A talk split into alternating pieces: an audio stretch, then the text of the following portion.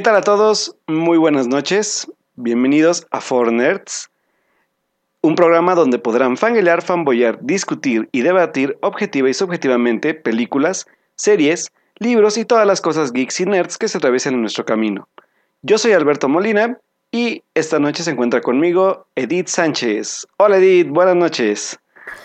Hola Alberto, ya lo hiciste medianamente bien. Sí. Qué bueno, qué bueno que ya te estás aprendiendo el intro. Yo creo que el próximo programa te lo voy a volver a quitar para que veas bien el ritmo del asunto. Pero vas muy bien, bravo. Eh. Y pues sí, ya aquí estamos y la verdad es que estoy muy emocionada porque voy a fangirlear mucho este programa y no tanto por lo que vamos a hablar, sino porque tenemos un muy, muy, muy, muy importante invitado especial. Yo sé que a todos nuestros invitados, invitados decimos que estamos muy emocionados y así, pero realmente es genuino. Con todos nuestros invitados nos emocionamos mucho, ¿no? Así es. Entonces, miren, eh, con nosotros el día de hoy se encuentra eh, una persona de, que participa, bueno, y también que es de un podcast que se llama Crónicas del Multiverso. Eh, yo ya les he hablado de esto un poco de este podcast y la verdad es que yo escucho este programa desde hace, no manchen, ya como tres, cuatro años.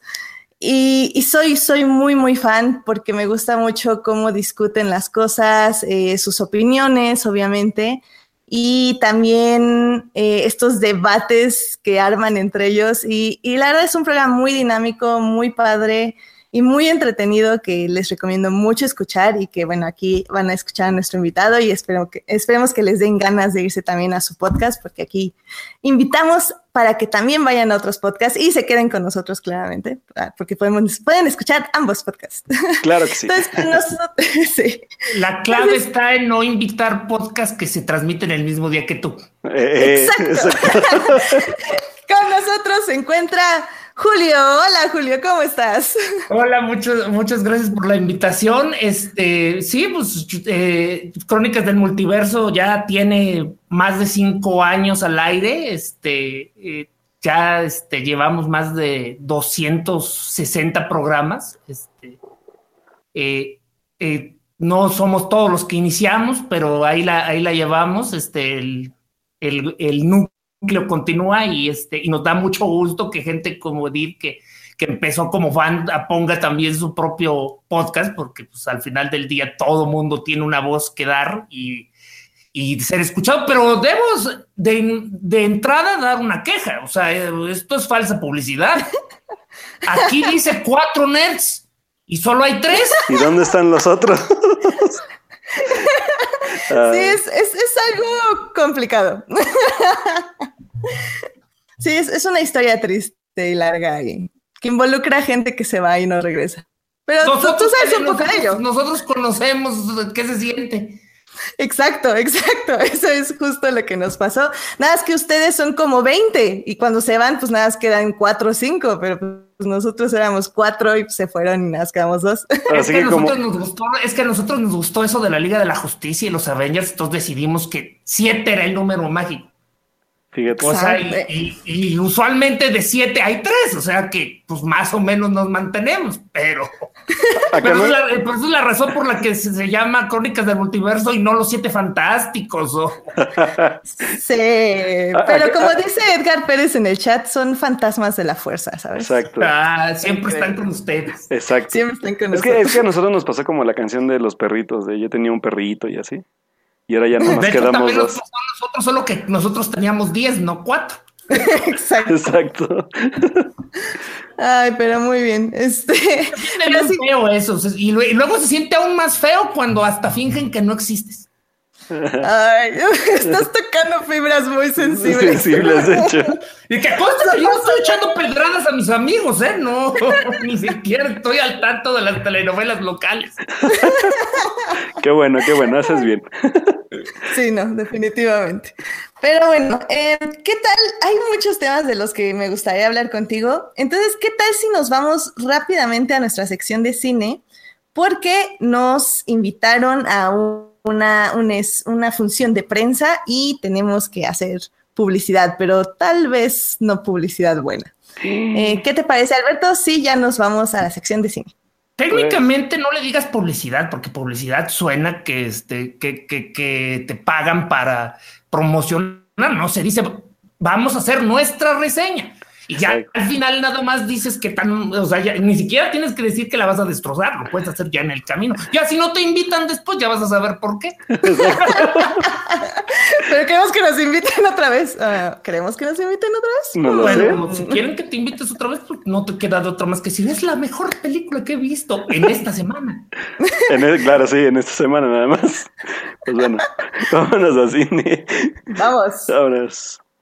Películas. Cine. Cartelera comercial en Fornex.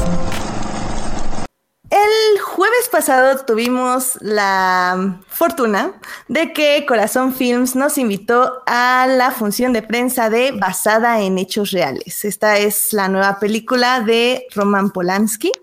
Este director, por quien no lo conozca, pues sí es, digamos que aclamado por muchos y actualmente o ya desde hace mucho. ¿Es aclamado por la Interpol? Exactamente, gracias. Exacto. Lo cual, eh, digo, por si quieren saber, eh, ha dirigido películas como El escritor o El pianista, Oliver Twist y entre otras. Y como dice este Julio, ha sido también perseguido por la Interpol porque tiene acusaciones muy fuertes, un poco al igual que Woody Allen. Pero definitivamente eso en este mundo no impide que sigan haciendo cine. Lo cual, en ese aspecto, por eso sí estaba un poco renuente de ir a la función. Eh, pero digo, ya, de hecho estamos programando un programa eh, donde vamos a discutir un poco más acerca de esto de cómo separar al, al monstruo de su arte o al arte del monstruo, podría ser. Eh, ya. monstruoso, pues luego está difícil. Es, complicado y más, por ejemplo, en, como con Woody Allen, porque su cine es como muy autobiográfico en mi, a mi parecer. Pero bueno, con Polanski, mm, afortunadamente, entre comillas, no pasa eso. Y esta película trata más sobre. Ah, trata sobre una escritora que básicamente tiene un, este, está bloqueada, no puede escribir su gran obra, su siguiente gran obra, y se le aparece, o bueno, más bien se encuentra con una chica interpretada por la hermosa Eva Green, eh, que básicamente la va a tratar de ayudar a que escriba su siguiente libro. Sinceramente, eh, me llamó mucho la atención estar ahí en la, en la función de prensa, porque durante la película, si bien esta es un thriller de suspenso, Extrañamente toda la sala se estaba riendo. Y creo que con eso ya les digo como un poco de lo que estaba pasando, porque al salir de ella, de, esta función, cuando terminó, yo pensé que íbamos a hablar de, de lo mala que había sido y me encuentro con opiniones como, ah, es que los planos eran como los de persona y, esta parte fue interesantísima y esto no me lo vi venir y etc. Y, la verdad es que yo y mi hermana, que éramos las dos que fuimos, salimos así como, ok, eh, hasta rápido para atrás, para atrás, para atrás y ¡fum! desaparece porque definitivamente no compartimos la opinión de nadie de aquí. Y es que la película realmente es muy es muy predecible. O sea, desde el primer momento que aparece Eva Green, ya sabes qué está pasando. Eh, es una copia de dos películas, a mi parecer, que de hecho, si les digo el título, les digo de qué se trata la película. O sea, así de spoilereable es el asunto. O sea, no, y no tiene chiste, es muy larga, es muy lenta. Eh, la verdad es que Eva Green se roba la pantalla cada vez que sale. Su, la protagonista no brilla en ningún momento. Eh, definitivamente no. O sea, van a oír, creo que por lo que entendí de los críticos, que fueron muchos halagos a, esta película basada en hechos reales. Eh, pero sinceramente no. Creo que lo que mejor, lo que más me dio esta película fue un momento de empatía y empatía no con sus personajes ni con el público, sino con estas personas que se quejan de la corrección política, lo cual es horrible, porque ellos dicen como, ya saben, ¿no? De, ay, Black Panther nada más les gusta porque la corrección política, etc. Entonces, este, entonces esta es una película para blancos que hombres blancos quejosos. Yo creo que sí, porque, porque yo salí y dije, y literal lo primero que pensé es, entonces esta película les gusta por el director, porque si no diría, si no dijera Polanski, no la estarían alabando, básicamente. Entonces, a lo mejor sí por ese mensaje que dices, o sea, al final del día hay, hay películas, por ejemplo, que, que no debía, que no debía, que no que no eran malas, pero el tipo de mensaje que estaban dando eh, les daba mayor poder porque no, la, no es posible luego que un mensaje político eh, no, se crea al vacío. O sea, las películas tienen mensajes y algunos mensajes son más poderosos que otros. Pero sin embargo, si una película en particular eh, trata de equiparar a una minoría oprimida eh, con verdaderas o, con verdaderas este, minorías oprimidas, porque al final del día el blanco este, heterosexual rico no es una minoría oprimida. Este, entonces mi duda es esa, ¿esta película tiene algo de eso? ¿Esta película realmente tiene algo de eso? ¿Tiene, tiene ese elemento misógino, este, chauvinista? Mm, no. Ah. Eh, de hecho, podría ser. racista? Eh, es que, mira, no, Tampoco. O sea, entonces, ¿de dónde viene lo de la, película... política? O sea, porque usualmente es así, es de, ay, todos los que se quejan de esto ya son unas florecitas que no permiten al verdadero artista eh, expresarse. Más que nada, yo, yo lo digo por el asunto de que a mi parecer, la película no es buena y la alaban como si fuera buena solo porque el director la hizo, porque este director la hizo. Ah, Entonces es como la idea de, alabar un falso nombre, o bueno, un nombre de alguien que es aclamado por mil críticos, pero al final del día ya no está entregando buenas películas. Eh, el becerro de oro. Exacto. un poco así, o sea, en ese aspecto me refiero como a que entendí a los de corrección política, entre comillas, porque es como la idea de que no tienes ningún argumento válido para quejarte de esta película, por lo que dices que la amas por, que la aman por corrección política, pero te está, y te estás quejando por eso, pero realmente tu argumento es nada. Y en este caso es como, ay, me encantó la película porque Polanski, porque Polanski. Eso me suena más a, pretensión, ¿no? Es pretensión artística. Luego es de. Sí, sí, sí, pretensión artística. luego también luego le pasa a algunas películas de Woody Allen que no todas son buenas, pero solo por ser Woody Allen. Sí, Probablemente le pase esta, esta película y, digo, no sé. pues, como, o sea, independientemente que, que, obviamente saliste viendo otra película que no le gustaba a los críticos, digo que no era la que vieron los críticos. es que no. Este, eh, al iniciar, ¿de qué se trata? ¿Cómo va? ¿Cómo se desarrolla? Ah, es que, mira, literal, es que si te digo dos títulos de otras dos películas, creo que ya con eso te digo todo y, y no sé si hacerlo. ¿Tú qué dices, Alberto? ¿Spoileríamos vilmente a todos? Ah, en este podcast no spoiler. Pues sí, yo, creo que sí, para que igual los que nos escuchan como que entiendan un poco la parte del por qué. Es que eh, eh, es, es, una cosa que yo toda la vida peleo en, en, cualquier lugar, especialmente en mi podcast con mis amigos. Eh, es de hecho, es lo que dice nuestro, nuestro miembro fundador y jefe Héctor. O sea, es imposible discutir la película y sus bemoles si no hablas del argumento. Ok. El asunto es que aparece Eva Green y por la forma, o sea, esta escritora está, eh, te digo, como deprimida porque no sabe qué va a escribir para su siguiente gran bestseller. Y en una firma de autógrafos aparece Eva Green, el personaje de Eva Green, y por cómo aparece, en el momento en que está ahí en la pantalla, dices, esto es Fight Club.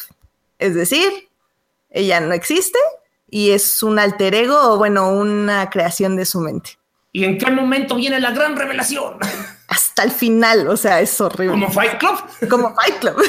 y si agregamos la película Misery, ya con eso se los dije todo. ¿A quién le cortan las piernas? A nadie, que es lo peor, nada más la tira por unas escaleras. O sea. Spoiler. Pero, ay, perdón, Alberto Morán, este, él sí se enojó por los spoilers, pero no la vayan a ver. O sea, sinceramente, es una película muy lenta y si yo ya les conté esto y por esto les arruiné la película, también quiere decir que no... No valía la pena. No valía mucho la pena, sinceramente. Por eso también no me quería detener tanto ahí. Ay, perdón Alberto Morán, este, en el chat ya dice que ya no me quiere. Lo siento. No, no, te preocupes, siempre regresan. Ay, Alberto es uno de nuestros mejores este, escuches. así son, así son. O sea, son apacheros nada más.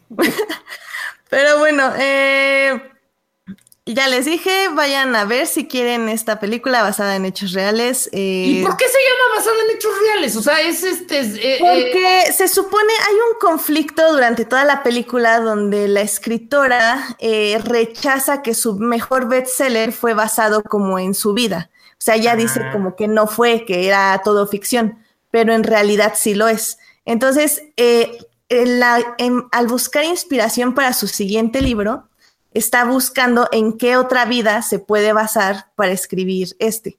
Y entonces se encuentra este personaje y empieza a escribir. Ajá, y es, piensa escribir sobre ella, sabiendo que es en realidad un producto de su mente. Bueno, ella no sabe, pero pues todo el público lo debería saber por la forma en que se aparece y se desaparece de su vida sin que nadie más la conozca. Pero bueno, era algo como muy obvio. No sé cómo se sorprendieron todos los demás. Bueno, o si alguien se sorprendió. pero en fin. Eh, pero bueno, eso yo creo que es todo lo que tengo que decir de la película. Eh, como digo, no la vayan a ver. Eh, yo no la recomiendo. Creo que hay otros estrenos que pueden aprovechar este fin de semana. Ya hablaremos de ellos al final. Y pues, gracias Corazón Films por la invitación. Gracias por la próxima no invitación que vamos a tener. Gracias a, gracias a la, a, la, a, la, a la ruda crítica de Edith ahora. Pues quién sabe, a lo mejor es que hay personas que, mira, este, Edith de saber a quién me refiero cuando digo que hay personas que le gusta sufrir con películas malas. sí, claro. Sí, sí, sí. Hay, de todo para todos. ¿Puedes, decir algo así como si lo que usted quiere es perder dos horas de su vida viendo, eh, viendo pretensión artística con un final supuestamente inesperado que ya hemos visto en pretensión artística de otras películas. Esta es su película. Mmm, miren, ya se las vendieron. Muy bien.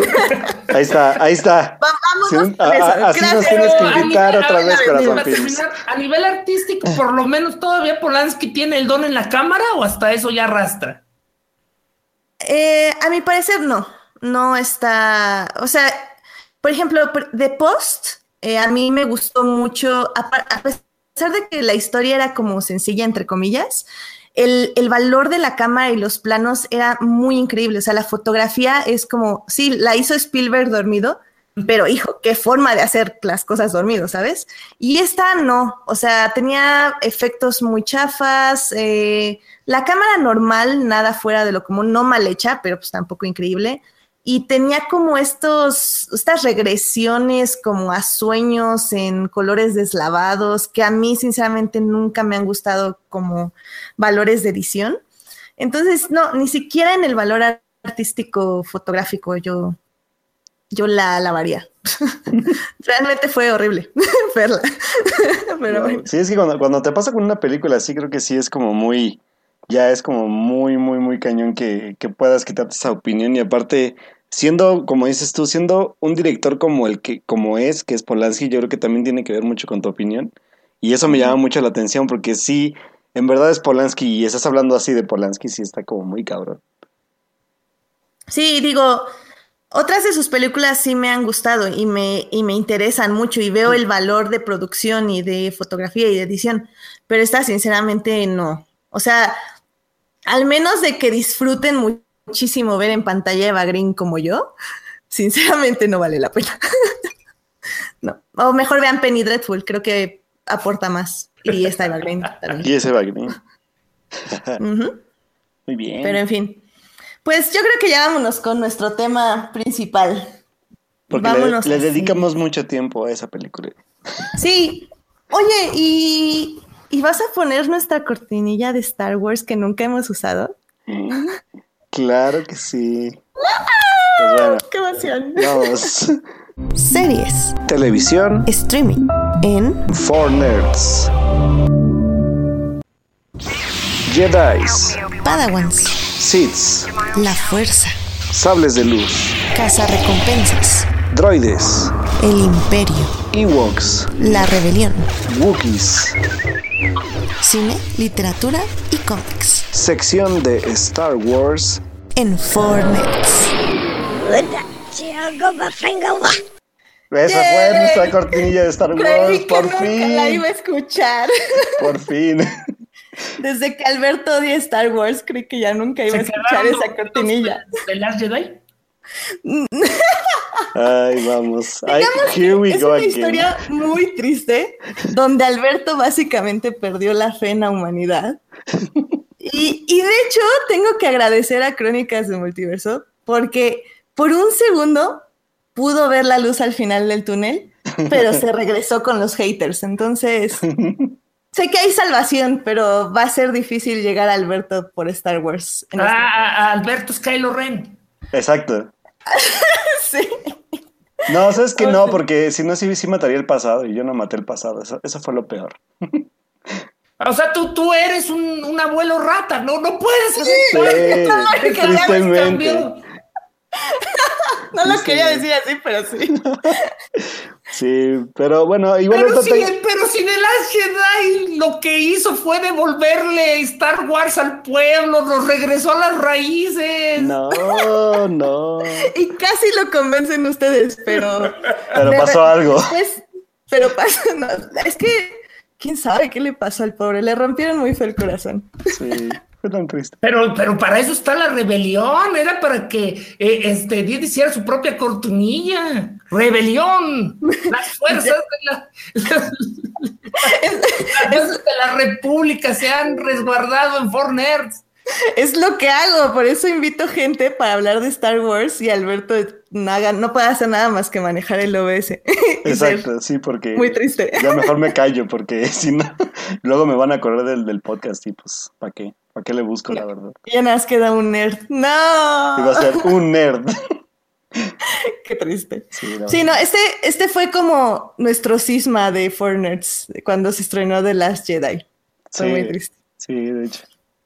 Pero bueno, eh, bueno, como ya vieron, vamos a hablar de Star Wars.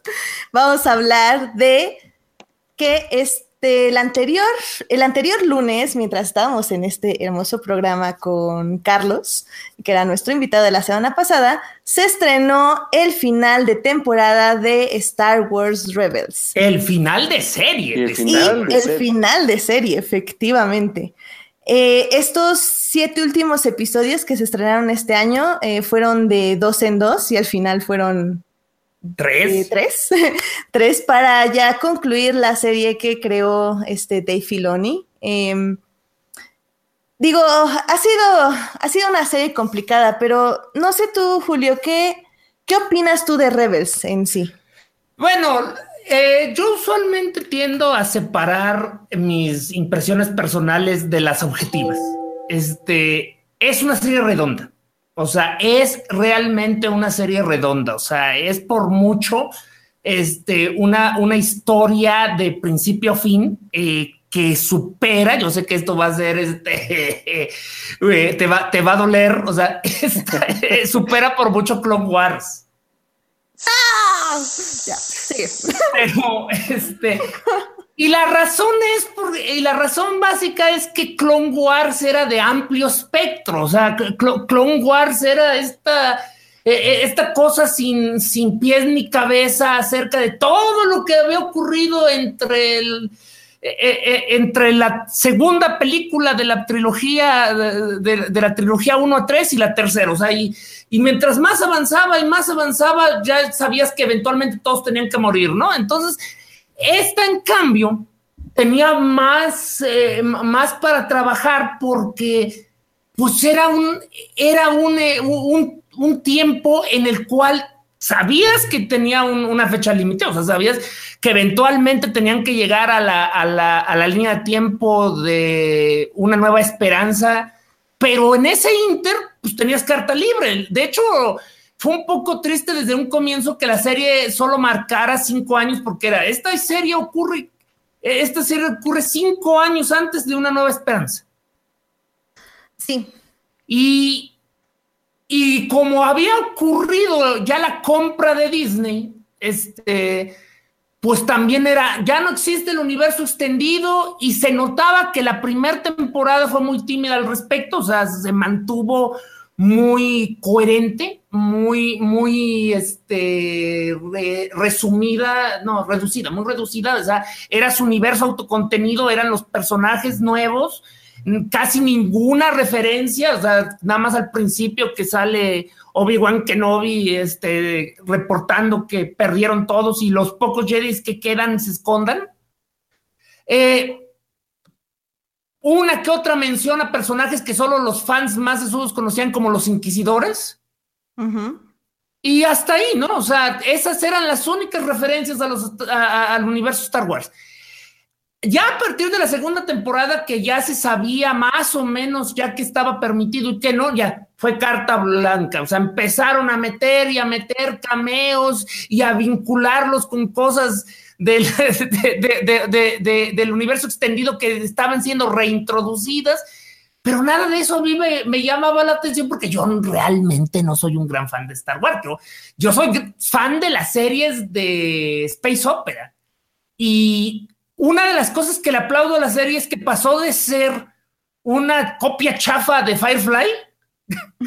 ok. O sea, porque Firefly era vaqueros en el espacio. y, como lo, y como dijeran en, en, el show de Cleveland, el problema con Firefly es que si todos son Han Solo, nadie es Han Solo. Eso sí. Y ese es el problema principal que tenía Rebels al muy al principio. O sea, que tenías cuatro badas y un niño llorón. muy llorón. o sea, este, pero poco a poco el niño llorón se fue transformando en el héroe de su planeta. Y los badass resultaron que tenían sus propios problemas y, resoluciones. Y, y como que al final, pues todo terminó encajando. O sea, eh, y lo, y lo que la pongo por encima de Clone Wars más que cualquier otra cosa es la animación. Yo detesto la animación en, en, en 3D. Bueno, sí es 3D, esa es la palabra. Porque usualmente se usa CGI, pero hoy en día casi toda la animación es en CGI porque pues, las computadoras lo hacen. Ya casi nada se dibuja a mano sobre papel, o sea, solo que seas un este, un francés, un francés que le dan 10 millones de euros para trabajar durante 10 años. Eh, y el problema con el 3D es que si no es para, si no es en esas supercomputadoras que lo hace Pixar, se ve horrible, se ve como cartones de leche. O, o sea, este, y una de las cosas que me gusta de Rebels es que usando estas, estas técnicas para eh, que se vea más caricaturesco, se ven mucho mejor, porque cuando los personajes no tratan de ser este, representaciones de seres humanos, o sea, pues físicamente, pues es preguntarme entender, cuando no tratan de ser realistas, se ve mucho mejor el 3D. Sí, y, la verdad es que estoy de acuerdo contigo en ese aspecto, porque sí, de Clone Wars, sobre todo la primera y segunda temporada, le costó mucho a la animación a que se, a que se vieran fluidos, simplemente. Eh, los movimientos y las peleas, pero poco a poco fueron mejorando y ya que te acostumbrabas a su animación, la verdad es que me parecía, sí, eh, única, pero muy bonita y, y como que le agarrabas el gusto. Y la verdad es que con Rebels no tenías que luchar tanto en ese aspecto. Rebels se vio muy bien y ya por ahí de la tercera y cuarta temporada, híjole, las peleas de las naves se veía impresionante. O sea, la verdad es que no le pedía nada a las películas. Además eh, hay mucho color. Mucho color, mucho detalle en, en, muchas cosas. Sobre todo a mí, a mí me gusta mucho ver las naves. Y, la verdad es que están muy impresionantes. Era, era muy, muy impresionante. Y aunque hubo, ya no hubo tantas peleas con lightsabers, creo que sí hubo mucha exploración de paisajes. Obviamente no tanto como en Clone Wars, porque de Clone Wars sí nos llevaban a un planeta casi casi por episodio, o bueno, o por arco de, los episodios. Eh, aquí se quedaron casi siempre en Lothal, en el espacio, en sus naves, o en algún así este, lugar como imperial. O sea, realmente no vimos muchas cosas en, en Star Wars Rebels, ya sea como de, de, la galaxia en ese aspecto. Y es entendible porque como dices, o sea, es una serie que trató de decir, a ver, eh, esto es una galaxia. La galaxia tiene millones, miles de miles de planetas. ¿Por qué no exploramos lo que pasa en estos planetas mientras ocurre esto que es la historia de los Skywalkers? Y, Rebels empezó a hacer algo que ya se estaba haciendo en la literatura, pero que obviamente la literatura no, no tiene ese alcance televisivo que tiene una serie. Y, eso fue para mí creo que importante. Mi problema con Rebels fue que no llegaron a atreverse a hacer una historia 100% mm, no ridícula, porque no me gusta decir adulta, porque las historias para niños no, no, ¿Qué, tenía de, ridícula que no sea ridículo en un mundo donde magos espaciales? Este, no, es que, es que mira, justo. Donde magos espaciales se enfrentan, se, enfrentan a villanos este, que son el mal encarnado. Mira, eh, con esto yo me refiero a chistes, o sea, como chistes como muy para niños, pero eso, eso a mí no me molesta, eso está bien. El problema, siento yo, es cuando no te atreves a llevar a tus personajes al su máximo desarrollo. O sea, en Star Wars Rebels nunca hubo muertes importantes hasta ahora, hasta la cuarta temporada. Nunca hubo momentos interesantes. Eh, por ejemplo, el arco de la segunda temporada donde Ezra descubre este holocron y, y ya va a tocar como el lado oscuro de la fuerza, se queda literal en un capítulo y medio donde ya el Bendu básicamente lo agarra, lo cachetea, le dice como, no, tienes que estar con tu maestro. Y dice, ah, ok, claro, el lado padre de la fuerza, los Jedi. Y ya, y ahí se quedó su exploración del lado oscuro. Y eso es a mí lo que me molestaba de Rebels, que nunca llegaba a explorar bien las cosas como lo hizo de Clone Wars. De bueno, de entrada, parte de esto. consecuencia. Clone Wars este, tuvo el doble de episodios de Rebels. ¿Cómo? El Clone Wars tuvo el doble de episodios de Rebels. Claro. Y, o sea, eh, pero bueno, y también Clone Wars tenía el triple de historias que Rebels, porque tenía muchos más personajes. Sí, por eso. Y es que en realidad esa es la clave. Clone Wars realmente no exploraba personajes. O sea, Clone Wars exploraba situaciones. O sea, Clone Wars exploraba situaciones, o sea, Clone Wars era básicamente la guerra es un infierno y todos sufrimos por ella. Eh, eso permitía mucho desarrollo, pero si tú partes de, de Clone Wars y tratas de, de, sacar cuántos personajes realmente lucieron ahí, pues solo tienes a Rex, a Shoka, y párale de contar. No, y Anakin, Obi-Wan también tuvo su arco con Satín y todo este asunto. Como si no les bastaran sus películas, ¿no?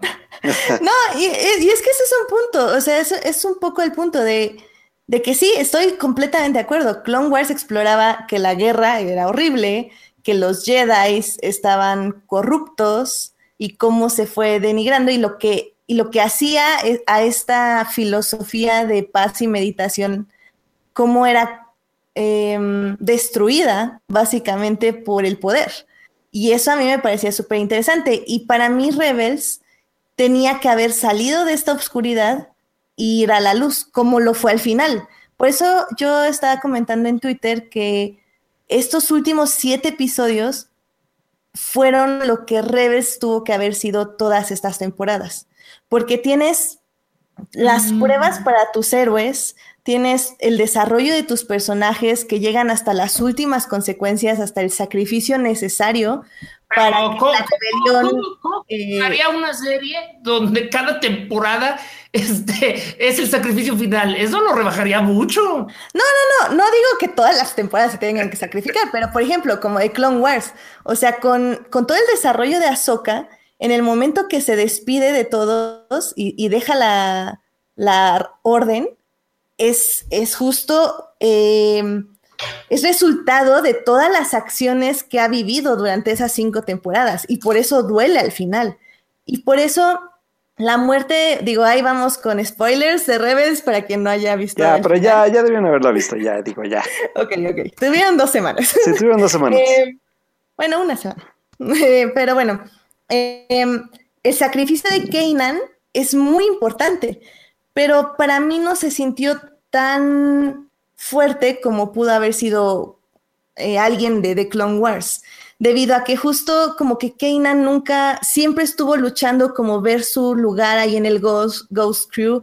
Y como ustedes decían en su podcast de crónicas de la semana pasada, eh, esta relación con Hera que, nunca pudo ser relación porque PG-13 y entonces al final resulta que sí estaban en una relación y nunca nos enteramos. Y tuvieron un o sea, son esos detallitos no, es que cuando lo hicieron, cuando lo hicieron, es ¿cómo? Que sí estaban en una, es que sí estaban en una relación. Lo que pasaba era que parecía que no tenían una relación íntima, que también resultó que sí la tenían. Pero, pero, la, la, serie sí dejaba claro de que todo el tiempo estaban de te amo, pero no, pero que no se enteren los niños. Eh, porque era para niños. Y no se besaron creo que hasta esta cuarta temporada. O sea, ¿qué tiene mal un beso, por el amor de Dios? No es que se den la mano. O sea, pues, pues, pues, es que esa es la clave. Pues mira, pasitos de bebé. O sea, hablando de pasitos de bebé, yo creo que el error fue pasarlo en Disney XD. O sea, si la, serie, la si la serie la hubieran pasado en Disney Junior, no, hombre. O sea, se, sería como la de la Guardia de León, que tiene parejas interraciales y este. Sí, y mira, ahorita Edgar Pérez en el chat nos dice que la exploraron, la relación la exploraron en la novela precuela que es A New Dawn. Y la verdad es que no, porque A New Dawn, eh, para quienes hayan leído este libro, es básicamente un poco sobre el desarrollo de Kanan, de cómo pasa a ser un un padawan en negación a ya un, un aliado de alguien, porque en ese momento no confiaba en absolutamente nadie. O sea, realmente ni siquiera exploran la relación entre Era y Kanan, es más sobre Kanan abriéndose y empezando a confiar en alguien que no sea él mismo. Y eso tiene, está muy interesante, pero como ya dije, o sea, no todos leen la literatura como nosotros, como Edgar y yo, básicamente, que estamos leyendo todo Star Wars. Pero. que lo leas, luego uno cuenta es como decía Héctor, también recordando la semana pasada en mi podcast, en nuestro podcast, este, ese, ese, ese, es, eso es, incluso si lo lees no, y lo conoces, pues usualmente no tiene impacto. O sea, y si eso te pasa a ti que lo lees, pues menos a quien, menos a quien no sabe nada. O sea, es como, por ejemplo, la, la serie Tartakovsky mostraba cosas como casi todo lo que se mostró estaba en la literatura. Que la primera aparición del general este, Gravius, pero se había mencionado en un libro. Sí, sí, sí. Que por qué que las maquinaciones del con, de, de, de Lord Tyrannus, ah, también estaba en otro libro. Que, las, que, la, que la cicatriz de Anakin, otro libro. Este, que el tiempo que pasaba con Padme una vez casados, en los libros, pero solo la serie lo mostraba eh, físicamente eh, y eran unos cuantos segunditos, o sea, pero tienen más impacto esos segundos que, que 300 hojas. Sí, la, verdad es que sí, en ese aspecto estoy de acuerdo. Para otros aspectos no, pero mira, en eso... Bueno, me refiero a los eventos, o sea, si, si es una gran historia, pues vale la pena, ¿no? Sí, bueno, sí, porque por ejemplo aquí yo me voy a saltar a como uno de mis personajes extras favoritos, que fue Thron. Yo no conocía a Thron por las novelas de Legends, porque yo no he leído nada de Legends. Yo lo conocí por el libro que saca Timothy Zahn el año pasado acerca de Thron y de Arinda Price, la gobernadora.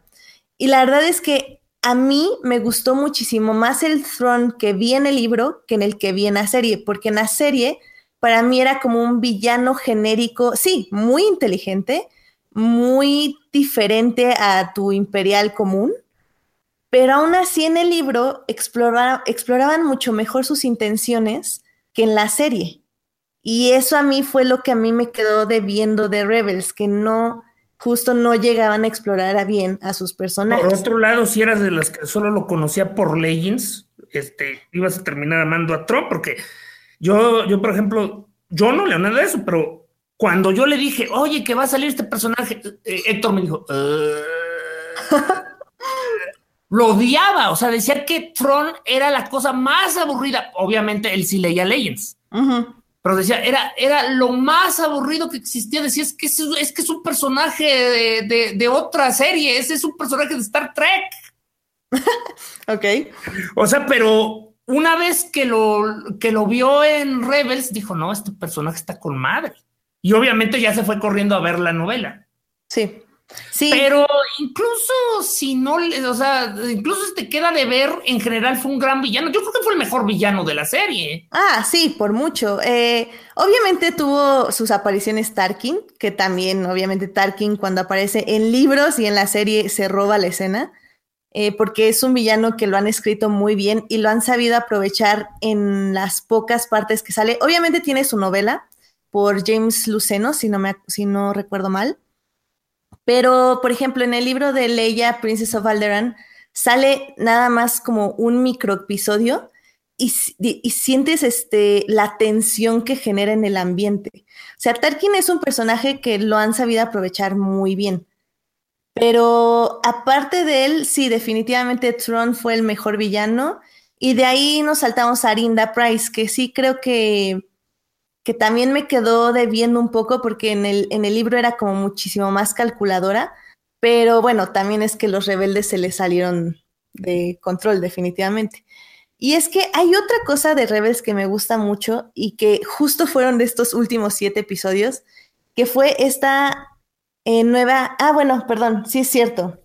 Este Edgar Pérez nos está mencionando a Vader, que obviamente también fue muy bien aprovechado, sobre todo porque cerró el arco de Ahsoka, eh, un arco que Dave Filoni iba construyendo desde Clone Wars y que pudo concluir hasta Rebels. Y también su arco de Maul, porque Darth Maul, él eh, también tenía como ya algo muy planeado para este personaje en The Clone Wars. Y justo cuando cancelan la serie, ya no puede explorar a este personaje. Entonces crea unos cómics donde termina más o menos como su arco y lo termina en Rebels. Para muchos, eh, su enfrentamiento con Obi-Wan fue como anticlimático, pero sinceramente a mí me gustó mucho. O sea, yo no, no esperaba la batalla con las 50.200 piruetas y los 50.000... ya estaba viejito. Ya estaba viejito, pero también tiene sentido en el aspecto de que eran dos villanos que se conocían tan bien. ¿Villano? Que realmente todo, Sí, bueno, villano. Así que por fin hacemos acepta que, que Obi-Wan era un monstruo. bueno, dos enemigos que se conocían tan bien que obviamente la pelea ya tenía que pasar en su cabeza. Y esa última pelea que tienen es una reconstrucción de la que Maul tuvo con su maestro, con bueno, con el maestro de Obi-Wan, con este Qui-Gon. Entonces, a mí, a mí me gustó mucho, a mí no se me hizo para nada anticlimática. Creo que fue muy, muy, muy interesante y sí enriqueció la serie definitivamente. Eh, otra cosa que creo que enriqueció mucho este, estos últimos siete capítulos fue esta nueva idea de la fuerza cósmica o de viajes en el tiempo, que, que, bueno, Alberto en cuanto lo vio, me escribió y estrellita a todos los que adivinaron en Twitter de quién era esa conversación de WhatsApp, porque sí, era Alberto Molina, que estaba muy indignado porque pueden viajar en el tiempo los Jedi. Sí, la, verdad es que eh, ahí para mí hubo como un foco de alerta cuando, cuando vi esa, esa parte que me gusta la idea, no, no, no la, es como te dije yo cuando hablaba, o sea, no, no, me, no me disgusta la idea, más sin embargo, creo que es una herramienta muy peligrosa para lo que está haciendo Disney ahorita. Y de una vez me voy a echar mi ranteo antes de que me, que me digan que, que yo, que no sé qué. En mi tiempo las cochas no eran así. No, fíjate, la verdad es que yo, yo, yo se lo dije a ti también. Cuando, cuando vi de las Jedi, no me disgusta el aspecto de, de, las nuevas ideas y de la parte propositiva que se venga a poner como después de Lucas o después de la compra, sino que más bien yo creo que Disney no está sabiendo hacer orgánico el asunto de, de ir metiendo cada una de estas ideas y está forzando para mí cosas que a lo mejor puede trabajar con más tiempo, pero le está ganando a Disney como el crear demasiado rápido este como tipo borrón y cuenta nueva, pero no a la vez borrón y cuenta nueva porque... ¿Cómo se atreven a poner las cosas antes de que me muera? Primero que se tarden 20 años más y entonces sí, ya que hagan lo que quieran. No, y, digo, porque es un universo, Star Wars es un, universo que se construyó en mucho tiempo y, no digo que tengan que ser así ahorita, pero también esto tiene que, que ver mucho con, con, la, con el tipo de generación que está consumiendo como contenido de Star Wars ahorita. O sea, yo te puedo te puedo decir que, por ejemplo, Edith. Malditos chamacos, ¿quién les dio permiso de usar mis juguetes? No, en serio, o sea, no me quejo de eso, sino que al final de cuentas, y verlo de ese lado, o sea, yo te puedo preguntar, un fan de ahorita de Star Wars, como Edith, por ejemplo, quiero, quiero saber por lo menos cuántos fans de Star Wars de ahorita, de por lo menos de esta generación, está leyendo la literatura. Porque creo que no, no es un material que se esté usando mucho como lo está haciendo Edith para enriquecer el universo y qué es lo que siento que está faltando. O sea, por ejemplo, creo que con Rebels es, como algo, parecido, o sea, esta como premura de, de, contar una historia sin sustentar del todo lo que está pasando y solamente dar como, como, ahora sí que como destellos de lo que pasa y, ah, bueno, por ejemplo, yo le, yo le decía ahí de, las Jedi, ¿no? O sea, por ejemplo, esto no me cuadra. A diferencia del viejo universo extendido que, que, que, claramente tardaban décadas pensando antes Pero fíjate, de, no. darle luz, verde a un proyecto. Pero fíjate que no, porque para mí el universo expandido no, no, no, no, para mí no es este. O sea, pues soy fan de Star Wars, pero no, no he tocado, por ejemplo, como Alf, ¿no? El, uno de los nerds que nos acompaña en la fuerza el día de hoy. Pero este, pero yo, por ejemplo, no necesitaba de, saber que existía un universo expandido para enriquecerme de la serie. Y aquí siento que, que sí me quedan huecos bien extraños que puede que sí los pueda pasar por alto por ser fan, porque yo sé que también la saga anterior los tiene.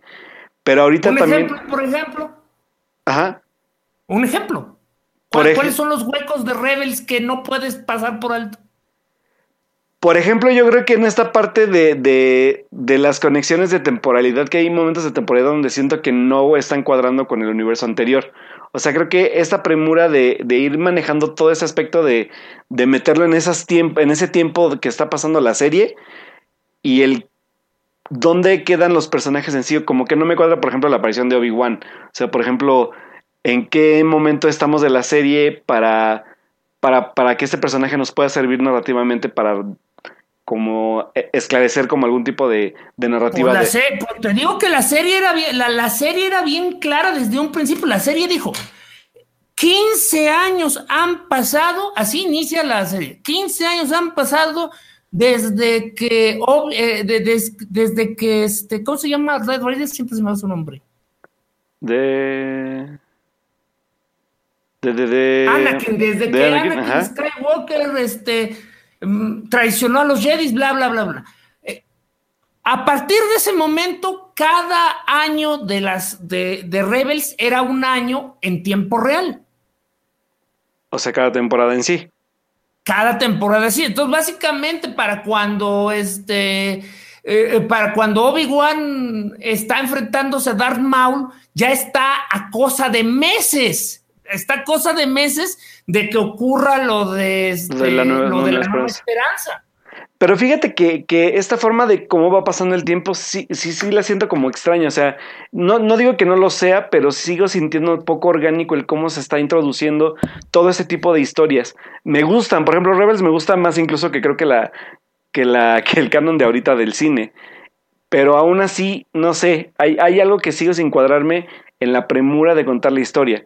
O sea, creo que... Es un poco raro la, palabra que usas. O sea, eh, ¿cuál premura tiene? O sea, eh, no había prisa alguna. O sea, este, la única prisa real, la única prisa real era esa, que tenían un, tenían un lapso de tiempo. Decidieron que iba a ocurrir cinco años antes de una nueva esperanza.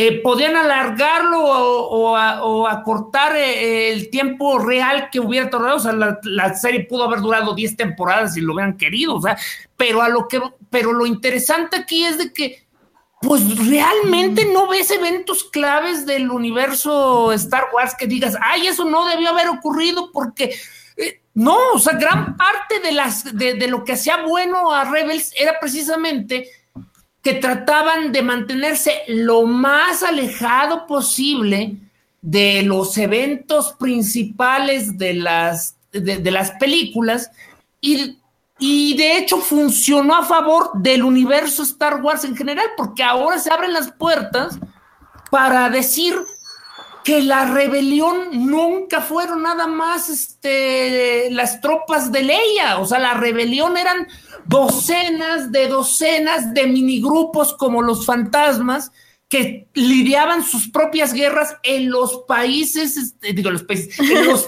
planetas, los planetas este, gobernados por el imperio.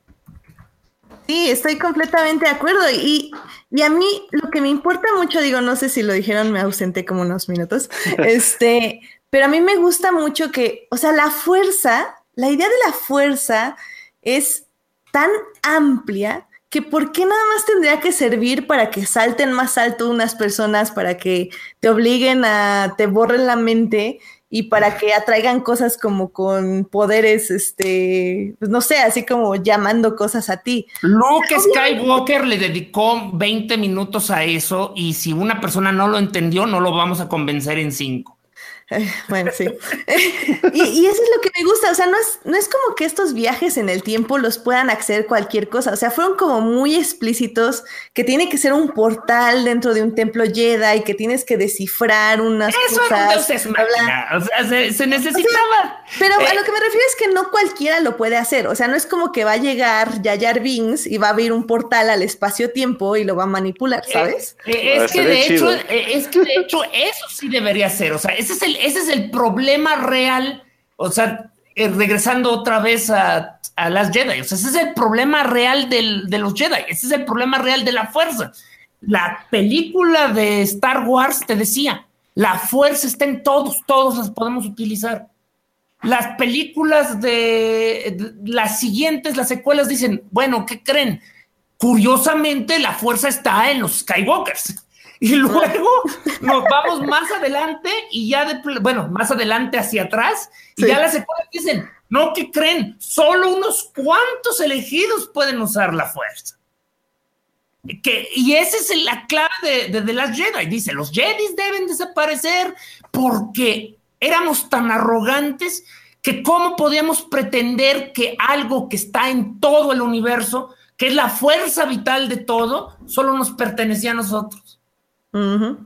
Y, y por eso, obviamente, por razones narrativas, si se entiende que no cualquiera puede estar viajando en el tiempo, ¿verdad?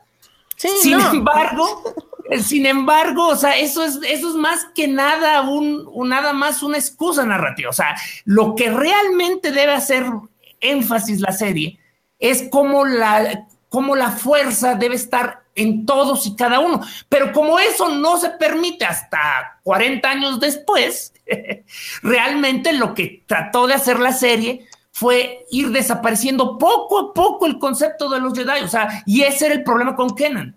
Con Kenan era, ok, ¿cómo te deshaces de Kenan? Porque pues, te tienes que deshacer de Kenan. O sea, para cuando inicia una nueva esperanza, solo hay dos Jedis. Sí, sí, sí. No, o sea, y deja eso, Luke no puede, está buscando constantemente maestro. No puede haber otro Jedi que le enseñe the ways of the Force. Entonces, este, tenían que desaparecer a Kenan. A Shokal se salieron con un, con un excelente, este, ¿cómo le dicen? Plot, eh, eh, ay, un, un hoyo. ¿Plot hole? No, eh, la otra, eh, en los contratos dicen, hay un, hay un, bueno, un hoyo legal. Ah. había, un, tecnicismo legal porque como ella dejó la orden, pues ya no era un Jedi. sí, y este, y entonces, eh, y para. No, y aún así la perdieron. O sea, se quedó en Malacor. no, no, pero, eso, pero, lo que voy. O sea, o sea, la cosa es que no puede ser un Jedi. O sea, puede ser alguien que maneja la fuerza, pero no es un Jedi. Y es el caso de Erra. Erra sí es un Jedi, pero aparentemente se fue a, un, a una galaxia muy, muy cercana. Y por eso no estuvo en los eventos de, de la guerra.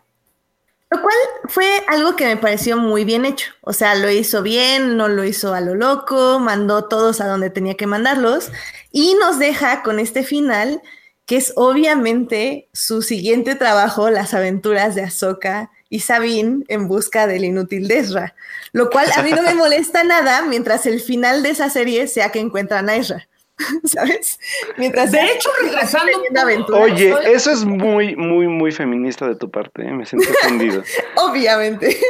yo de hecho quiero, yo de hecho quiero que encuentren a Ezra en los primeros cinco minutos. No, ¿por qué? Porque la cosa es de que ahora cómo van a regresar. O sea, van a abrir, yo, yo quiero que abran un, un hoyo negro, un agujero de gusano, una cosa de esas, y ahora estamos perdidos en el universo. ¿Y se va a volver a Star Trek o cómo? No entendí. Se va a volver a Star Trek, efectivamente. Porque digo, podemos ya ir cerrando revés para hablar de Star Trek, porque creo que sí nos este, extendimos bien. Pero sí, es que mira, es que esa es la clave. O sea, este, todos los cambios, ya en este punto Star Wars es Star Trek y Star Trek es Star Wars. O sea. Pero entonces, ¿cuál es la diferencia entre Star Wars y Star Trek? Exacto. hay una diferencia fundamental, pero lo que voy es que gracias a que los universos expandidos ya están suficientes, valga la redundancia, están suficientemente grandes, ya se puede jugar con otro tipo de, eh, de, ¿cómo se llama?, de características que no involucran directamente a, a, lo clásico. O sea, y es que esa es la clave. O sea, cuando ya tienes eh, los elementos para 20 series y, solo Dios sabe cuántas películas, pues no todas pueden ser de magos espaciales dando marometas. Que no. Y la verdad es que yo por los libros, la verdad es que me he hecho muy fan del imperio. O sea, a mí me encantaría ver una historia dentro del imperio. Bueno, velo, de esa manera. Eh, burócratas malignos es algo muy Star Trek. Ah, quiero, ver Star Trek, entonces. Es que no sé, el Imperio me, encanta, o sea, como toda su estructura. Y la verdad es que, por ejemplo, en, A Certain Point of View, que fue un libro que recopiló muchos cuentos que transcurrían dentro de, de A New Hope, em, la verdad es que hay muchas historias sobre el Death Star, sobre cómo vivían ahí dentro de, esa, de ese planeta, porque pues eran miles de personas, si no es que millones. Y, la maravillosa historia de cómo un Gookie les dijo, hay un respiradero y nos van a destruir por aquí, no le hagas caso. No, deja eso, cuando, cuando en el final del Rebels destruyen a esta nave, cuando Arina dice como yo me quedo aquí para morir por el imperio, neta que yo me sentí súper mal, o sea, pueden, muchos yo creo que estaban aplaudiendo, y era así como, o sea, mataste miles de Stormtroopers, de, de oficiales que no la debían ni la temían. Obvio sí la temían y la debían porque eran malos, pero sabes, o sea, pobre gente, pues eran gente nada más que en armaduras, o sea. Pero ellos sí escaparon. O sea, escaparon los rebeldes, no, no mataron a todos los demás. O sea, estoy seguro que, estoy seguro que se ve escapando a los Stormtroopers. Pero no, se ven nada más como un par que estaban por ahí perdidos. Y se ven navecitas huyendo, obviamente ya no les alcanzó el dinero para mira, mira, mira, es como, es como en Phineas y Ferb eh, de Star Wars que ves que todos los de todos los de la estrella de la muerte escaparon en otra nave. Sí, pero no, creo. en, Lost Stars, otro de los libros que está escrito por Claudia Gray, habla de, de, justo toda la burocracia que se tuvo que hacer después de que mataron a miles de personas en Estrella de la Muerte. Cómo hubo oficiales que se la pasaron meses mandando cartas a familias de, pues sí, tu, tu, este, familiar murió en Estrella de la Muerte, este, mis condolencias, atentamente el imperio. Y, y sí, o sea, está fuerte, o sea, realmente los rebeldes también mataron mucha gente, no es como que también sean como santos, ¿sabes? Pero bueno, creo que eso es eso. Eran como Rambo, ellos dispararon primero. No, creo que era Han Solo ese. Pero bueno. Eh, no, pero es que, no ves que, ese es todo, ese es el mantra de Rambo. O sea, este dice, eh, de hecho, no es, en español es dispararon primero, pero de hecho se llama como se llama la novela. Ellos derramaron la primera sangre. Mm. O sea, porque era eso, era Rambo, no puedes estar atacando a los civiles. Ellos dispararon primero. Sí, en eso estoy de acuerdo. Pero definitivamente si algo me han hecho los libros es sentir empatía por los pobres Stormtroopers. Mm, bueno. Eh, así es la vida. Yo sigo sin entender en qué momento dejaron de ser clones. O sea. En el momento que ya no los, ya no los produjeron. Eh, justo cuando el imperio o el emperador toma el poder, eh, detiene la producción de Clone Troopers y decide empezar a reclutar gente en diferentes planetas para que justo el, tu torturador, tu Stormtrooper, sea, sepas que es alguien de tu mismo pueblo. O sea, que no es un clon cualquiera, sino que es el vecino que te está vigilando.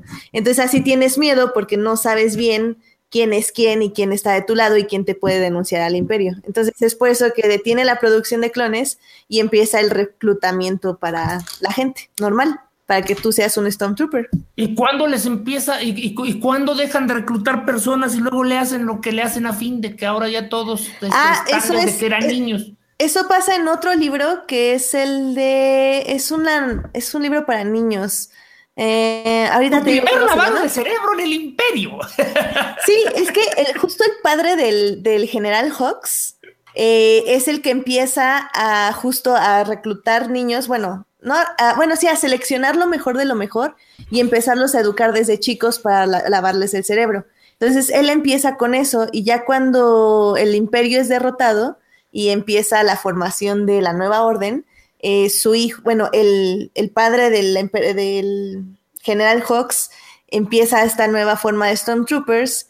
Hawks luego ya lo traiciona junto con Phasma, Phasma lo mata y Hawks sigue con este sistema. Pero esto fue porque la nueva orden ya estaba como escondida, entonces ya no podían reclutar gente, más bien ya tenían como que programarlos desde un inicio. Oh. Sí.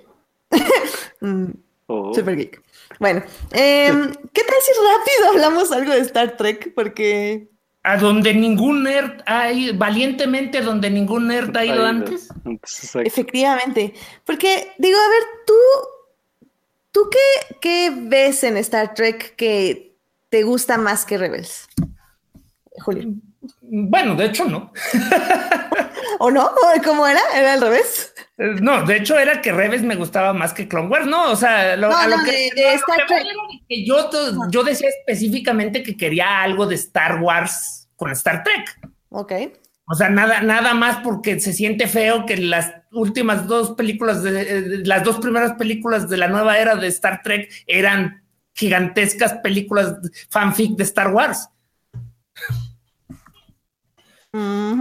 Pero este, no, o sea, pero ¿qué hace? O sea, lo que hace, lo, la mayor diferencia entre Star Wars y Star Trek, más allá de la fantasía y la ciencia ficción o el space opera y la es que Star Wars, en, Star Trek hablan, en Star Wars se dan de catorrazos. ok, en, en, Star Trek definitivamente vemos como la ciencia, eso sí estoy de acuerdo, y se ve muchísimo más dinamismo entre el mismo crew.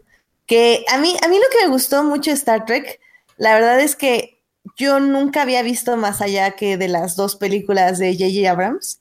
Em, Estamos hablando de Discovery. De Star Trek Discovery, ajá. Entonces, cuando llego a Star Trek Discovery, eh, pues llego así en ceros. O sea, yo no sabía nada de Star Trek y me llamó muchísimo la atención todos los dilemas sobre lo que es la moralidad, sobre el comportamiento humano, sobre nuestras emociones humanas. Inició como una de las series más oscuras de Star Trek.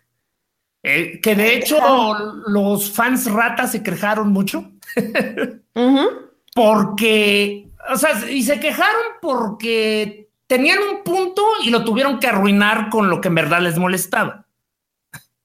O sea, el punto es que Star Trek realmente sí es una serie sobre optimismo. O sea, Star Trek es una serie que, te presenta lo mejor de la humanidad, usualmente en tiempos donde la humanidad no es muy buena consigo misma. Eh, o sea, es algo que viene desde la original. O sea, la serie mostraba un mundo utópico donde la, humanidad había solucionado todos sus problemas, mientras que en los Estados Unidos de la vida real los negros no podían votar, mm, Rusia y Estados Unidos estaban a punto de matarse con bombas nucleares, etc. Y en el caso de Discovery, o sea, sí se sentía muy oscura, sí se sentía muy deprimente. O sea, pero realmente eso no importaba, porque la principal queja fue, ¿cómo es posible que la protagonista no sea capitán y peor aún, sea una mujer negra? y peor aún. Sí, porque sí, lo dijeron. Sí, sí, sí. O sea, sí lo dijeron, o sea, este, y quien no lo decía así, le inventaba mil pretextos para no decirle así, porque eso era lo que realmente le molestaba. Sí. O, o, sea, y este, y como yo, al igual que Star Wars, realmente no le tengo una fascinación al, al, universo Star Trek, o sea, las veo, las disfruto, he visto pedacitos de cada serie porque son series larguísimas. Sí, también. O sea, este, mi serie favorita es la serie que todos odian, la de Enterprise. Sí, no, ni idea. no sí, pues es que era, es, la, fue la última serie antes de esta, la que básicamente le echaron la culpa de matar la franquicia. Mm, ok. O sea, era del 2000 más o menos. Este. Bueno, la clave aquí es que eh, lo primero que hacen es, es destruir todo lo que hace Star Trek, Star Trek. O sea, fue lo primero que hicieron. O sea, este inician una guerra a gran escala con los Klingons que tengo entendido es parte de, la mitología Star Trek. O sea, este, que alguna vez hubo una gran guerra entre ambas razas y después este, tardaron siglos en, llegar a ser este, aliados. Pero eso les cuesta a la federación, pues, este, cientos de miles de, de naves y, tripulantes. Eh, eso hace que se tomen decisiones muy severas, o sea, y la protagonista básicamente le tocó la, suerte del cohetero, o sea, trató de salvar a su capitán y le termina echando la culpa de todo, hasta de la guerra. o, o, sea, y, y todo eso a mí me gustaba mucho pero descubrí que me gustaba más cuando la serie dejaba esa oscuridad y se enfocaba en la esperanza. O sea, porque tiene buenos momentos también de esperanza la serie. Sí, pero justo eso, ahora sí que es como dicen, o sea, sin la luz no hay, bueno, más bien sin la oscuridad no hay luz y viceversa. No, pero, es que la oscuridad siempre está, nada más que aquí se apagaron todas las luces de golpe. Sí, pero eso, eso era lo, interesante porque hubo, hubo temas muy fuertes, hubo temas eh, de traición, de violación, de... Uf, no, o sea, la verdad es que eh, fue una serie muy dinámica que exploró muchas cosas en muy pocos episodios, porque también no es como que fueran eh, mil episodios. O sea, llevamos una temporada y pero habían sido como tiene mucho éxito, podría tener siete. Mm, sí, no, y, podrían hacer muchísimas cosas. lo malo es que yo cuando decía justo como aquí ya se va a estancar el argumento y te daban un plot, plot twist que cambiaba todo. Aquí se va a estancar el argumento. Y otro, plot, twist que cambia todo. Y a la frega, yo así como, bueno, ¿qué pasa en esta serie? Y la verdad es eh. que todos los actores también son muy buenos interpretando cada uno de sus personajes. Yo no me terminé de acostumbrar a Lorca porque Lorca parecía que, el, que tenía personalidad múltiple. Pero, pero lo justificaron y eso fue lo padre. Sí, pero yo, también... Lorca era muy maldito, pero también parecía que, tenía un interés real y verdadero por la ciencia y nunca te quedaba claro si solo estaba manipulando o en verdad quería acabar la guerra para continuar con la ciencia. Em, sí, pero como digo, o sea, yo también sentía a su personaje como que dependiendo del guion era bueno o era malo, o sea, sus intenciones eran buenas o eran malas, pero justo con el plot twist de este esta galaxia espejo, es cuando entiendes todo. Y dices, sí, claro, era un personaje así. Porque, era un personaje diferente. Exactamente. Y eso es lo que me gustó muchísimo. O sea, el único pero que le ponía a la serie, me lo justificaron. O sea, y fue como, ¿qué? Mi mayor pero, mi mayor pero con la serie lo terminaron mandando por la borda al final de esto. O sea, porque era, o sea, ¿por qué le quitaron, o sea, por qué le hicieron corte marcial?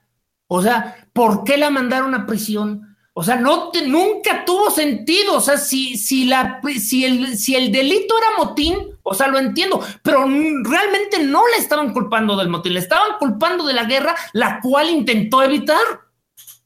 Más bien ahí yo siempre sentí como que fue mala comunicación, porque básicamente todos los de su crew murieron y el único que sobrevivió la odiaba, así que... no, pero no es cierto. Varios de su crew estaban vivos, solo que no tenían suficiente dinero para que hablaran. O sea, por ejemplo, la robot es de esa, es de, su antigua nave. la, la, que tiene la cicatriz en la cabeza es de su antigua nave, pero lo dicho, nunca le hablan porque son extras y no les permiten hablar porque hay que pagarles.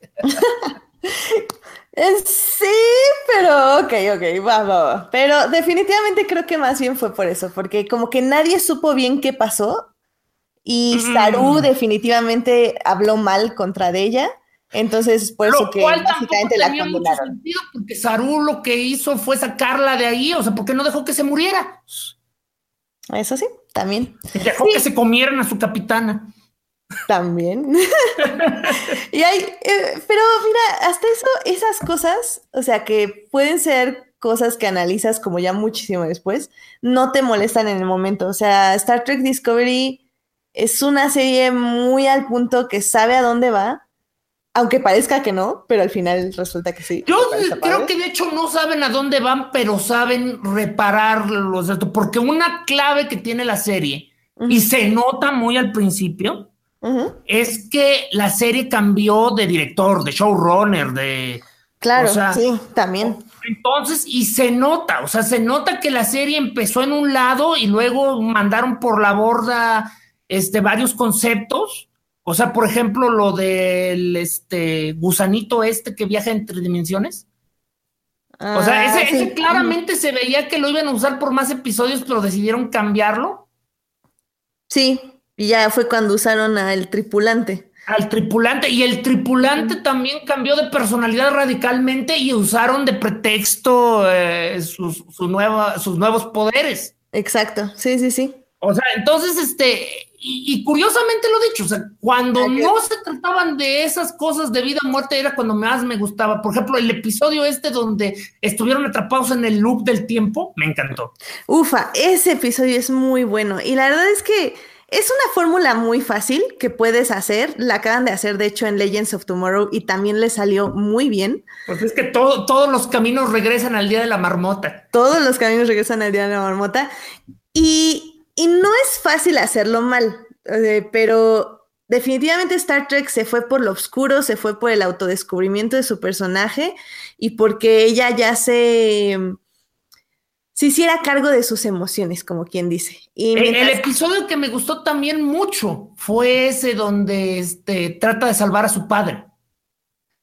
También, sí, híjole, también ese está muy bueno. Y, es muy bonito ese episodio y este, eh, porque, porque el problema básico con ella era que como que lo, después de varios episodios lograron darle la, clave porque no es un Spock. O sea, eh, eh, hay en todas las series tiene que haber un Spock. O sea, en todas las series tiene que ver el robot este, extraterrestre o algo que no entiende la humanidad pero quiere ser parte de ella. Y aquí era al revés, porque aquí era la humana que quiso ser vulcana. Sí, y que al final sí se tuvo que hacer a cargo de sus emociones humanas y de ser humana. Sí, pero el punto es que no es ni de aquí ni de allá. O sea, y ese es el problema con ella. O sea, porque realmente no pertenece.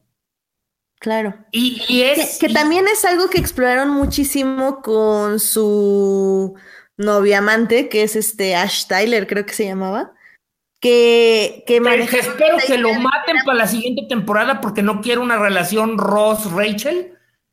Mm, no vi Friends. bueno, el punto es de que, pues, ya sabes, spoilers, o sea, pues, cortaron, ¿no? Pero no quiero que cada temporada es volvemos y nos volvemos locos otra vez. Eh, sí, no, eso no estoy muy segura cómo lo van a dejar, pero me gusta. Por eso te digo que mejor lo maten. Eh, eh, sí, pero me gusta mucho la idea esto de que tiene un Klingon en la cabeza y que él es el que, el único que puede entender ambos lados y llegar a, hacer un acuerdo, hacer el, el, puente entre todas las especies. De hecho, yo estoy casi convencido que eventualmente va a haber un gigantesco viaje en el tiempo, porque mientras más avanza, o sea, de nuevo, ellos se metieron en la misma, este, eh, camisa de once varas de Rebels. Eh, o sea. Sí, porque ya tienen solo las líneas de las películas. 10 años antes de, las aventuras de Kirk. Entonces, una de dos. O acaban la guerra en dos patadas, o este, o, básicamente van a tener que, rebotear todo al final de la serie, porque y, gracias a, las dimensiones y a los viajes en el tiempo, sabes que sí es posible, porque hay muchos elementos que no son descubiertos en el mundo de Star Trek hasta 200 o 300 años después, como eso de poder viajar teletransportándote. O, el hecho de que, este, de, que los Klingons, de, o sea, ¿De veras creen que, que 10 años es suficiente para que la alianza no estuviera bien vengativa sobre los Klingons? No, pues sí, sí, sí, entiendo tu punto. No, o sea, y digo, realmente no importa porque siempre hay maneras, o sea, hay que disfrutar el viaje. hay que disfrutar el viaje. Lo que me da miedo, lo que me da miedo es que luego tienen esa presión de parte de los estudios, pues de que tienes que hacer que esto amarre. Pero como dices, es que esa justo también es una diferencia entre Star Wars y, este, y Star Trek. Que, por ejemplo, Star Wars sí teníamos que llegar a un lado y como lo dijimos, o sea, tenían que mandar en un lugar a Kanan, tenían que mandar a algún lugar a Ezra porque no podían estar ahí, en esa parte de la galaxia. Pero Star Trek justo es eso, o sea, tienes tantos caminos infinitos, o sea, los puedes volver a mandar a un universo alterno, los puedes regresar en el tiempo, los puedes mandar al futuro. O sea, son tantas cosas las que puedes hacer que realmente tienes un guion libre, lo cual da miedo, pero a la vez creo que tengo confianza de que en esa temporada lo hicieron bien. Ahora, no sé si en la siguiente temporada van a tener los mismos showrunners y ese es un problema. un poco el problema. No, y, además tienes el otro problema de que básicamente regresaron al punto uno. O sea, es, ah, otra vez eres la. La, la, la, las. No, no la hicieron segunda al mando, ¿verdad? Le dieron oficialmente. El, eh, nada más la incorporaron ya como al. Sí, le dieron oficialmente el, el rango de. oficial de ciencia, creo que es. Sí, este... Y aunque termina justo ya, como nos dice Edgar, con su encuentro con el Enterprise, pues ya este. Y se va a encontrar con Spock. ¡Qué emoción! No sé. Yo, lo que quiero saber es quién va a ser Spock. También, eso va a estar interesante, porque creo que sí las películas están como muy arraigadas. Ah, las nuevas, obviamente. pues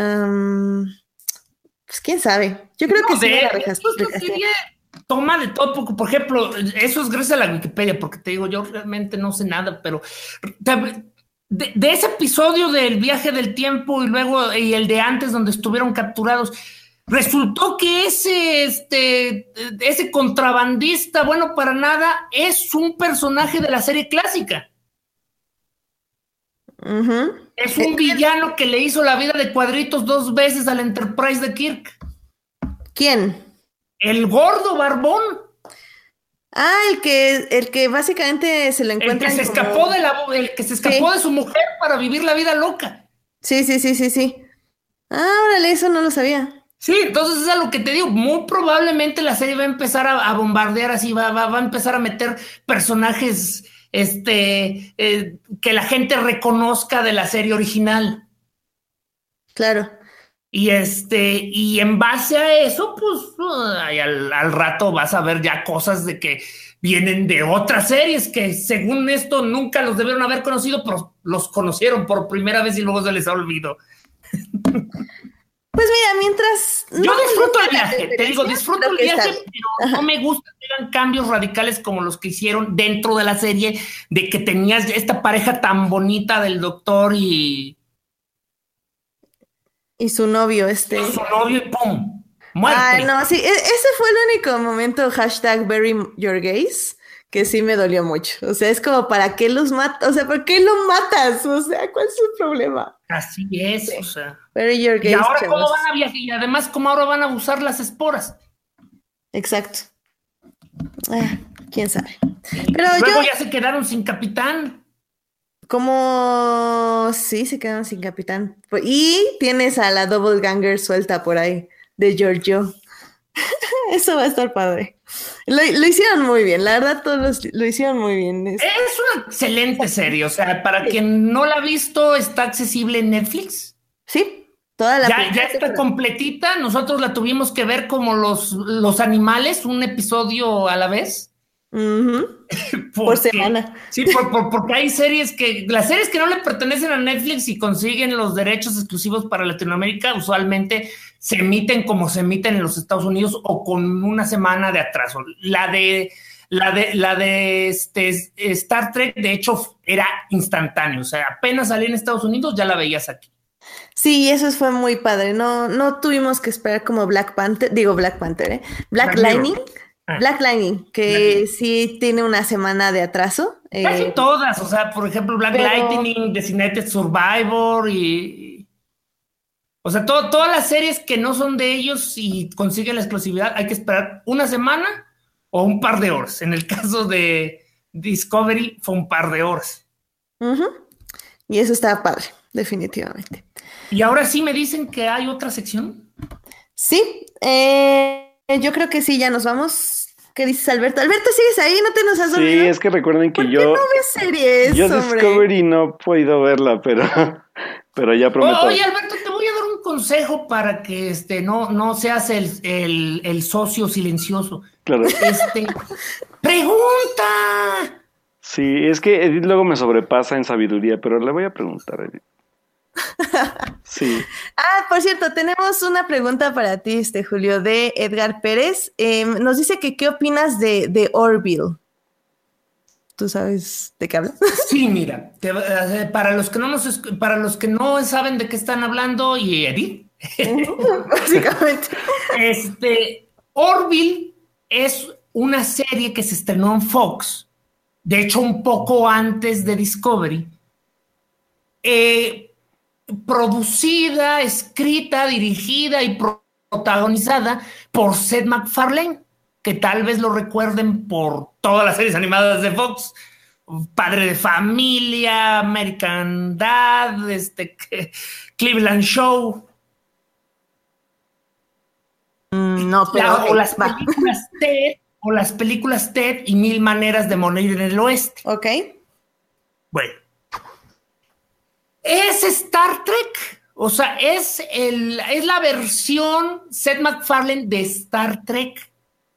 Y la cosa es que cuando se anunció, pues todo el mundo se imaginó que iba a ser una parodia vulgar como le gusta hacer Star Trek. O sea, digo, como le gusta a Seth MacFarlane. O sea, que, que ibas a ver chistes de pedos, este, burlas raciales, etcétera. Y eso es lo que me fascina y me extraña al mismo tiempo esa serie.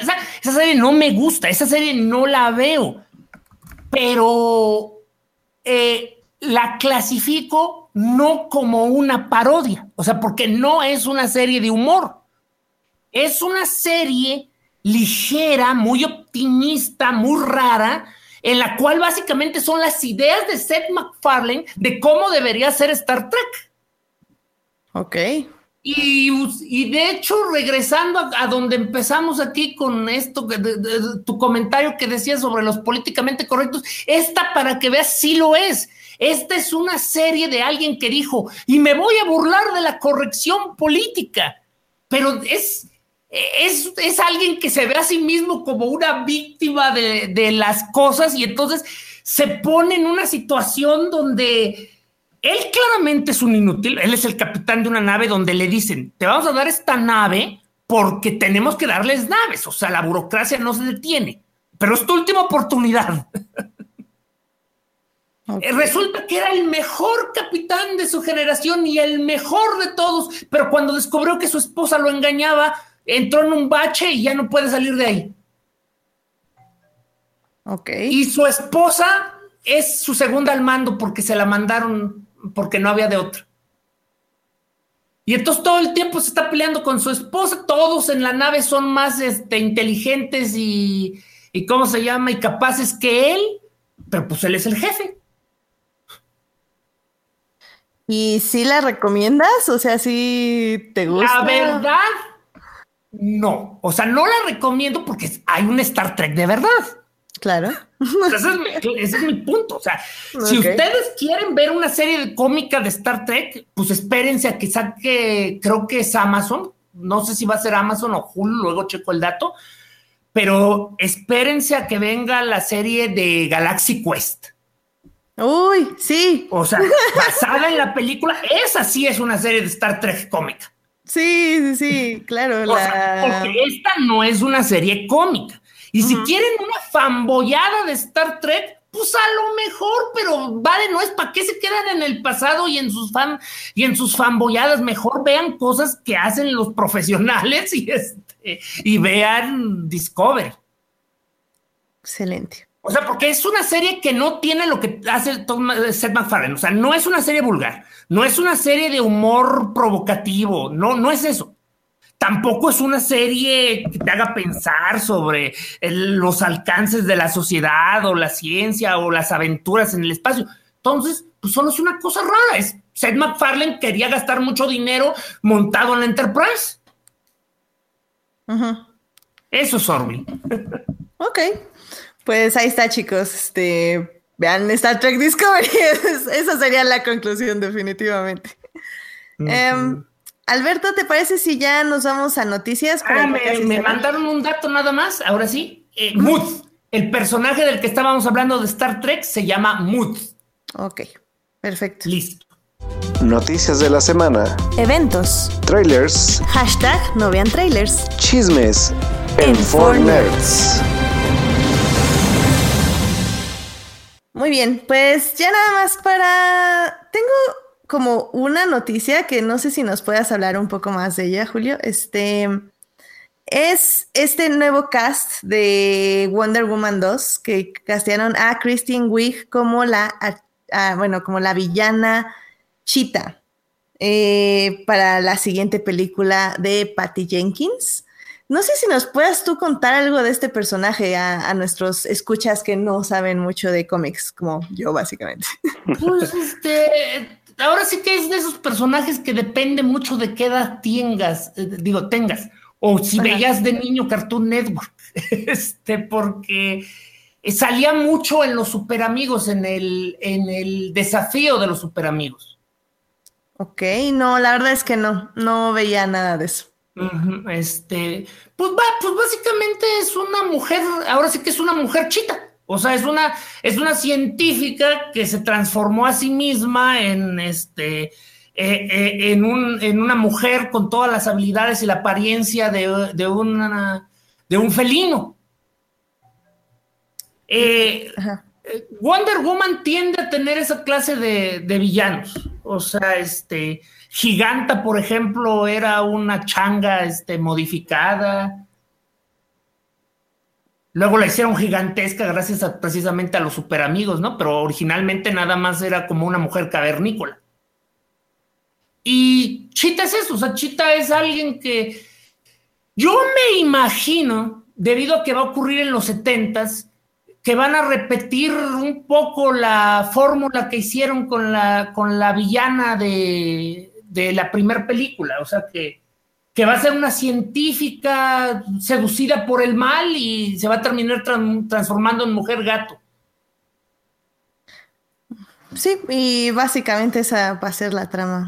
Eh, la, es que con los personajes de, de las interpretaciones de un personaje al cine es que realmente no se preocupen de saber cómo son los cómics porque rara vez llegan a ser igualitos a los cómics. O sea, sí, claro. Eh, este, por ejemplo, si vieron Black Panther, ¿de qué sirve que les explique que Clau es un científico este, que se convirtió en un, en un ser de sonido sólido cuando aquí es Andy Serkins con un brazo biónico? Ok, tienes, tienes un punto. es como leer el libro antes de ver la película básicamente. Te decepciona. efectivamente. yo de hecho siempre les digo que es al revés. Es mucho mejor ver la película, especialmente si, o sea, yo no lo comes esto, vean las películas, disfrútenlas. Y si dicen, oye, ¿y, qué padre es este personaje, ¿dónde puedo leer más de ahí? Entonces van y les preguntan a su podcast favorito, For Nerds, y les dicen dónde. Y, los mandamos con crónicas del multiverso porque no sabemos nada de cómics. y ahí les dicen. También. Sí, no, aquí cómics estamos en cero. Somos cero, sí, de hecho. La Wikipedia también es un buen lugar para empezar. y es que con tantos reboots de números es, difícil seguir como Yo de hecho siempre recomiendo que, busquen en la Comic Vine. Este, así se llama el sitio. pongan el nombre del personaje y van a encontrar sus 85 versiones. Y de ahí empiezan. Bueno, sí, nada como ya está sabiendo, o sea, o sea, luego, luego dicen, es que es imposible descubrir las 47 mil versiones. Sí, pero es que en realidad así siempre ha sido, o sea, cuando yo empecé a leer cómics, uno solo tenía la, lo que publicaba Editorial Beat o Editorial Novaro. Uh. Sí, o sea, yo no soy tan viejo para haber leído Novaro, pero todavía hay gente, por ejemplo, todavía hay gente en Crónica del Multiverso que sí alcanzó a leer Novaro. Este, eh, hay gente que empezó más joven, ahí tenemos un par de jovencitos todavía que presumen, no, yo ya leía este, de, de, de, de ¿cómo, le dicen? Marvel Comics México para acá. Uh, no, pues no, ya es muy acá.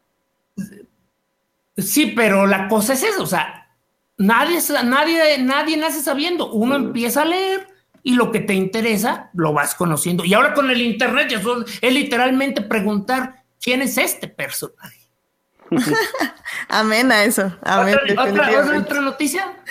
Sí, eh, de hecho esta me interesa porque yo sé que tú eres muy fan de Guardianes de la Galaxia, que realmente sigo sin entender, o sea, no, no sé qué película viste en Guardianes de la Galaxia 2, pero la que tú viste me gusta mucho. La que yo vi no me gustó nada. Este, pero no sé si supiste que este es James que algo te faltó. Llamémosle corazón. no, no, no, definitivamente fue algo más porque yo no vi en esa película. Pero bueno, eh, no sé si supiste que James Gunn anunció que Baby Groot no es Groot, sino que ya es una nueva persona. No sé si eso te afecta a ti como, como fan de Guardianes de la Galaxia. No realmente no me, mira, mira, ¿qué es el alma? ¿Qué o sea, ¿cómo, me voy a poner a pelear con un personaje que solo dice, yo soy Groot? Definitivamente. O, sea, este, o sea, claramente Baby Groot de entrada no era Groot porque era lindo y no tenía las capacidades de ser el músculo como lo era en Guardianes de la Galaxia 1. Y al final del día es Vin Diesel diciendo la misma palabra en todas las, en todas las entonaciones e idiomas posible. Pues no sé, mira, al Internet le consternó mucho esta noticia. Muchos sí pensaban que era su reencarnación, otros pensaban que era el mismo personaje, y cuando les dijeron que era otro, pues ya sabes cómo se pusieron. Eh, mira, es que de hecho es algo bien metafísico. O sea, por ejemplo, eh, en, muchas, en muchos folclores dicen que si un árbol de mil años muere, pero, pero cortaste una rama y la plantaste, es el mismo árbol. Es el mismo árbol. Por ser de la misma rama. El árbol vivirá por siempre, es un nuevo árbol. El árbol tenía conciencia en primer lugar. Nunca nos hemos puesto tan metafóricos. en este caso es un árbol, en este caso Groot es un árbol con conciencia. Claro, claro. Pero va de nuevo, por ejemplo, eh, este, los árboles tienen una mente colmena, o sea, es decir, este, la, eh, un, un nogal que suelta sus nueces, este, siente lo que sienten sus hijos o, viven por separado, pues no lo sabemos, realmente no importa, en el caso de Groot no importa porque pues sigue siendo Groot. Y como, y aún si me dicen, es que es un nuevo Groot, bueno, pues, pues, ¿qué diferencia hay? ¿Qué, qué diferencia hay entre el viejo Groot y el nuevo Groot? Si, si solo decía yo soy Groot. Ay. Muy bien, me parece excelente. Me, alegra que lo tomes con tanta filosofía. Mira, es que cuando lees tantos cómics, o sea, si tú crees que esto es algo así impactante, trata de discutir si visión es o no visión. Claro, porque... Es un robot que cada vez que lo destruyen le crean una nueva personalidad y luego dicen, pero es que eh, existe todavía, es el mismo. No, no es el mismo. A ese sí le cambiaron el cerebro. Claro. Pero. y, es algo que creo que. Ay, ¿por qué estábamos discutiendo, Alberto, la otra vez que, que era para mí más fácil entender las cosas porque yo veía Doctor Who? Ay, se me, se me olvidó. Ah, por el cambio. del tiempo, paradojas. Por el cambio de personajes. Sí, pero ¿de qué serio? ¿De qué película? Pues por Star ¿No serían las telenovelas de Televisa? no, eso tenía que ver con Star Wars, ¿no? Probablemente. Ah, sí, bueno, justo de The Last Jedi, que hablábamos de que a mí me agradaba justo que ya la, la línea Skywalker se terminara y siguiéramos buscando nuevas historias. Y muchos, bueno, Alberto me decía que era porque yo veía Doctor Who y sabía dejar ir a los personajes, pero en Doctor Who realmente no lo estás dejando ir. O sea, tienes como al mismo personaje en diferentes personalidades. Nada, dejas ir al actor y siguen viniendo las historias. Y es un poco lo que va a pasar con Star Wars y así, pero eh, supongo que es como un dilema parecido a lo que tienes con los cómics y con todo lo demás. Es que de hecho eh, el, fan promedio de los cómics en teoría debería saber dejar ir, porque más que cualquier otro medio, más que cualquier otro medio, o sea, gracias a que es increíblemente barato de producir. O sea, eh, lo que plasmas en un cómic te toma este un par de meses cuando hacerlo en una película, en una serie de televisión te tomaría años. Y entonces, debido a ese nivel de producción, cada vez que un autor toma un personaje, deja de ser el personaje con el que tú creciste y se convierte en otra cosa. Mm, claro, por eso hablan mucho de que el Batman de tal escritor, el Batman de tal escritor, el Batman. El de Batman de tal era, el Batman de tal tierra, el Batman de tal este editor, porque eh, cambian, cambian, cambian y vuelven a cambiar y este y, y eso es parte fundamental de lo que hace tan bueno el medio, o sea, porque hay para todos. Oye, que yo quiero un Batman que mate gente. Ah, Ahí está el de Frank Miller. Oye, yo quiero un Batman que sea bien simpático y jacarandoso.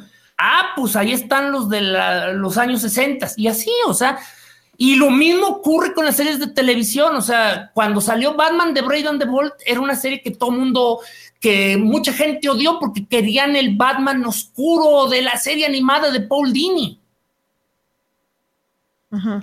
Yo amo la serie de Batman Brave and the Bold. O sea, para mí es la versión definitiva de The Batman porque es un Batman que sonríe, que dice chistes. A mí me gusta esa clase de Batman. Pero si quieres tu Batman locote de Zack Snyder, pues ahí está también. ¿Cuál es el problema? sí, Monse en el chat nos dice que ella quiere un Batman que se asuste cuando escuche Marta. Puede, puede existir también, Monse, no lo sabemos. Y es que es lo bonito y es... Es que de entrada él no se asustó. Le cambió la vida. Le cambió la vida. Ay, Dios mío, qué horror con Zack Snyder. Pero bueno, em, pues no sé, Alberto, ¿tú quieres dar alguna otra noticia? Si no, ya para irnos a los momentos de la semana. Pues no, creo que ya era como lo único que tenías de noticias. Este, no, pues no, fíjate que no, ahora sí no tengo una como relevante de esta semana que haya visto. Ay, Alberto, yo que te quiero dar un momento en Fornerds porque no has hablado en todo el programa. No, porque tengo... el próximo programa vas a tener Porque mi, momento de Fortnite es, es, es, es, lo que he estado preparando toda la tarde, así que ahorita se los digo. Ya, ya comentaron en su momento este que Rob Liefeld va a tener sus propias series en Netflix. Ah, no. Eh, ¿Quién es? ¿Quién? Rob. Rob Liefeld. ¿No? A ver, ¿por qué no nos hablas un poquito de esto? Pues Rob Liefeld es un autor de cómics que en los años 90, los cinco eh, dibujantes más hot de Marvel abandonaron Marvel y se fueron a crear su propia empresa, Image Comics, y vendían cada uno como un millón de copias. Este, fueron los más populares, lo que básicamente, básicamente si alguna vez alguien te dice un cómic de los noventas, estás pensando en un cómic de Image aunque nunca hayas visto uno. Ok. ¿Nunca has visto esos diseños en el, internet de hombreras gigantes, armas del doble de la cabeza y mujeres que tienen desviada la columna y la cadera? Justo ahorita lo estoy viendo y sí, sí me suena definitivamente. Este Netflix, que obviamente ya está teniendo miedo y espanto de que se va a quedar sin Marvel, porque Disney se va a llevar sus personajes a su nueva plataforma digital pues ya está pensando en el futuro. Entonces, este, van a hacer series y, yo me imagino que hasta películas de los personajes de Rob Liefeld. Y los personajes de Rob Liefeld son horribles, pero tiene potencial que los cambien totalmente y nada más quede el esqueleto y eso sea buena serie. Supreme, por ejemplo, es Superman. Glory es Wonder Woman.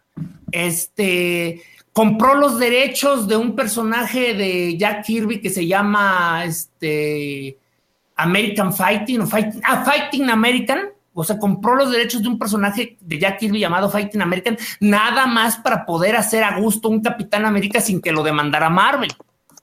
Claro, que supongo que pasa mucho, ¿no? Como personajes basados en otros personajes, digo. Usualmente sí pasa, pero se vuelve un poquito complicado cuando como Rob Liefeld ya los quieres llevar al cine y a la televisión. Mm, ok. O sea, porque, porque no es lo mismo decir se parece a Superman a, oh caray, este Superman. Claro.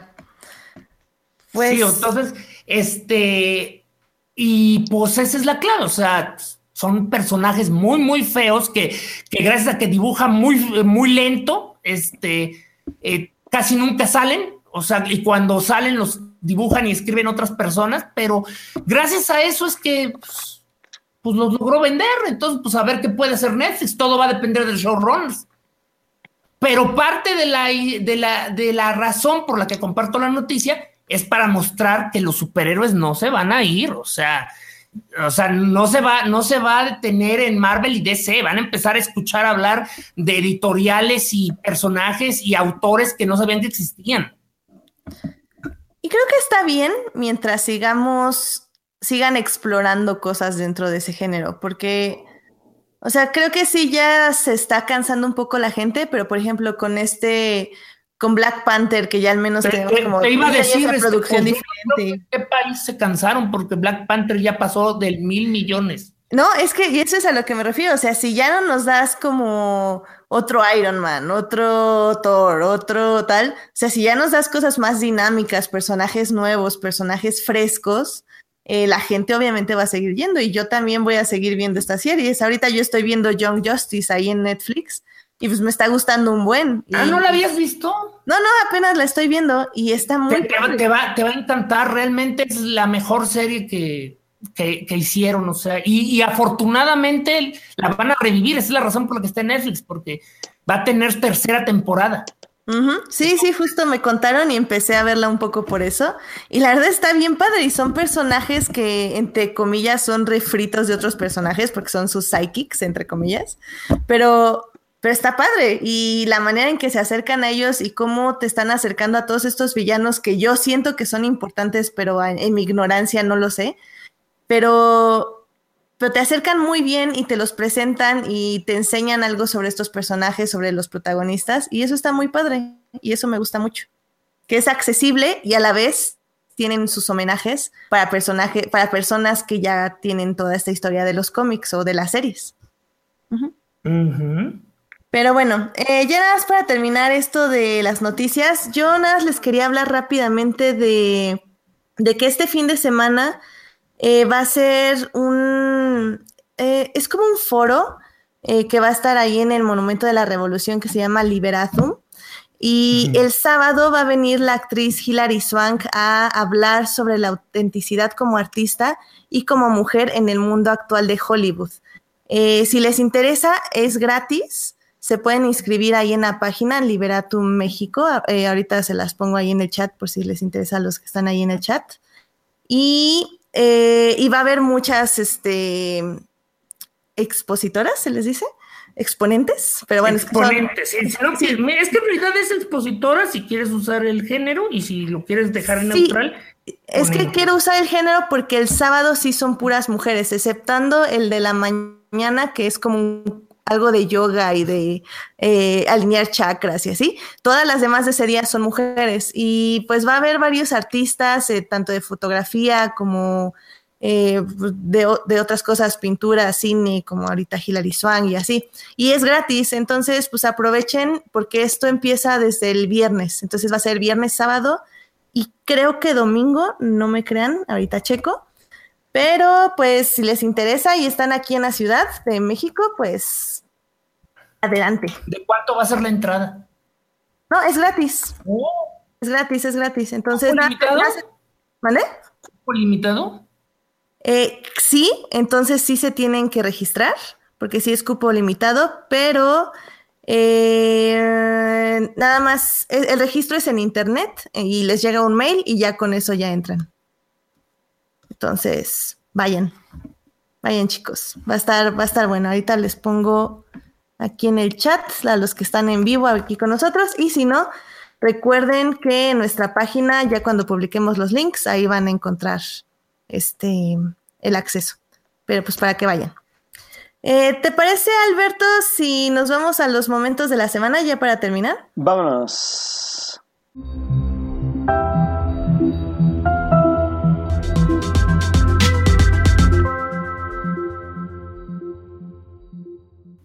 Pues, Alberto, ¿tú por qué no nos compartes tu momento de la semana, ya que no hemos oído nada de ti? sí, es que la verdad es que como de Star Trek sí no vi nada, ahora sí, discúlpenme.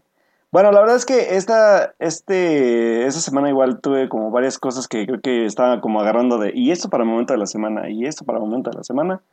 Pero al final, Carlos me compartió hace rato, Carlos este, Ochoa, que luego estaba con nosotros aquí en el podcast, me compartió un, se puede decir que era un GIF video, porque en realidad era un GIF.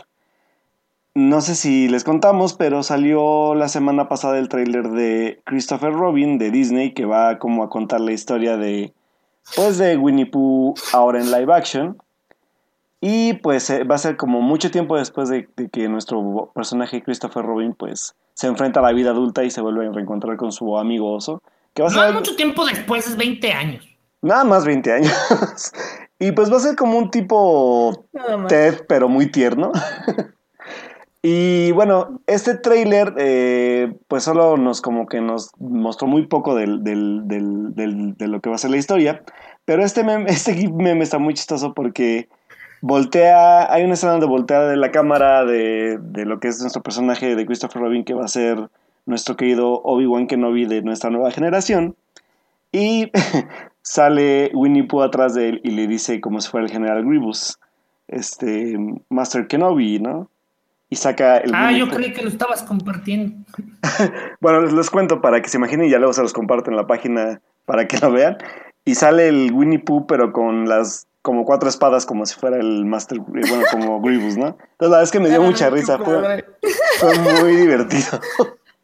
Entonces creo que es un, es un muy cagado que tiene que ver con, con como usando al actor y al, y al personaje de, de Pooh como si fuera de Star Wars. Entonces es muy divertido, luego se los paso para que lo vean. Pero sí fue como mi, mi meme de la semana, la verdad. Superó por mucho a los otros que yo había elegido. No, sí, y de, bueno, digo, eh, también está padre porque la verdad es que ya todos queremos nuestra película de Obi-Wan con Iwan McGregor. Entonces creo que, creo que es un meme muy oportuno. ya, la gente necesita Obi-Wan. Eh, pues yo voy a compartir mi momento de la semana eh, rápidamente. Em, a mí yo igual tuve varios momentos, creo que eh, uno de ellos eh, fue que ya es, obviamente ya subió The Last Jedi a, la bahía. Entonces ya hay GIFs en, en, alta resolución en Tumblr. Pero bueno, ese no era mi momento de la semana. Este, pero bueno, por si las quieren ver, ahí los tengo en mi Tumblr, ahí les dejo el enlace porque hay cosas muy padres y se están haciendo cosas como con la con los quotes de la novela, entonces muchos feels para Reylo. Pero bueno, eh, mi momento de la semana realmente fue un comercial que dirigió Spice Jones para HomePod, para Apple.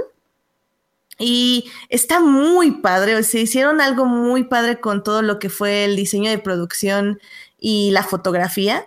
Además de que tiene una coreografía muy interesante la, chica que, que protagonista, protagoniza este comercial. Eh, si no recuerdan, Spice Jones es el director de Hair o donde o Where the White Things Are.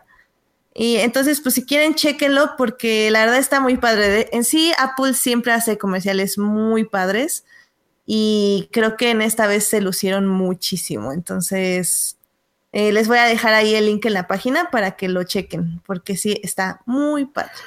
Y no se olviden de compartirnos también sus momentos de la semana. Ahí tenemos un hashtag que va a decir algo así como momento for nerds.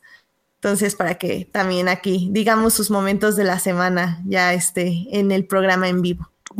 Eh, Julio, no sé si tú tengas algún momento de la semana ya ahorita que viste más o menos cómo está la dinámica. Mi momento de la semana, de hecho, ocurrió hace, hace un par de horas. Este, eh, acaban de subir en línea un, comercial de, de este, un segundo para decirte, Oregon, el estado de Oregon de los, de los Estados Unidos. Su, departamento de turismo lanzó un comercial. El, comercial este, no parecía la gran cosa. Este, pues digo, ¿qué, vas a esperar de, visita a Oregon? Bueno, el comercial se llama, se titula Solo ligeramente exagerado. Hagan de cuenta que están viendo una película de Miyazaki. Ok. O sea, es un comercial eh, estilo anime, totalmente en 2D. Uno juraría que fue dibujado a mano. O sea, yo sé que las computadoras pueden hacer cosas increíbles. No sé si lo dibujaron a mano o no, sé, pero están viendo un comercial de Miyazaki, las ballenas vuelan, las luciérnagas son gigantes, los, este, las orugas montan en bicicleta y la gente que monta en bicicleta brinca de, en árboles gigantes. Ah, ya, ya lo vi. Sí, se estrenó hace 18 horas. hermoso. Está hermoso, o sea, este, pero, pero es, es, muy divertido, se siente muy bonito ver que algo que es específicamente algo tan frío como es este, la promoción del turismo, recurre a, algo que es animación estilo japonés. Sí, la verdad está muy bonito, muy, muy bonito. Pero haberle dado el clavo, porque ese fue mi momento que grité, ¡ah! No, sí, sí, claro, justo son, son cosas que no necesariamente de series y cine que nos llaman la atención y que queremos compartir porque justo nos llenan de emoción y de belleza y es como, ah, pásenlos.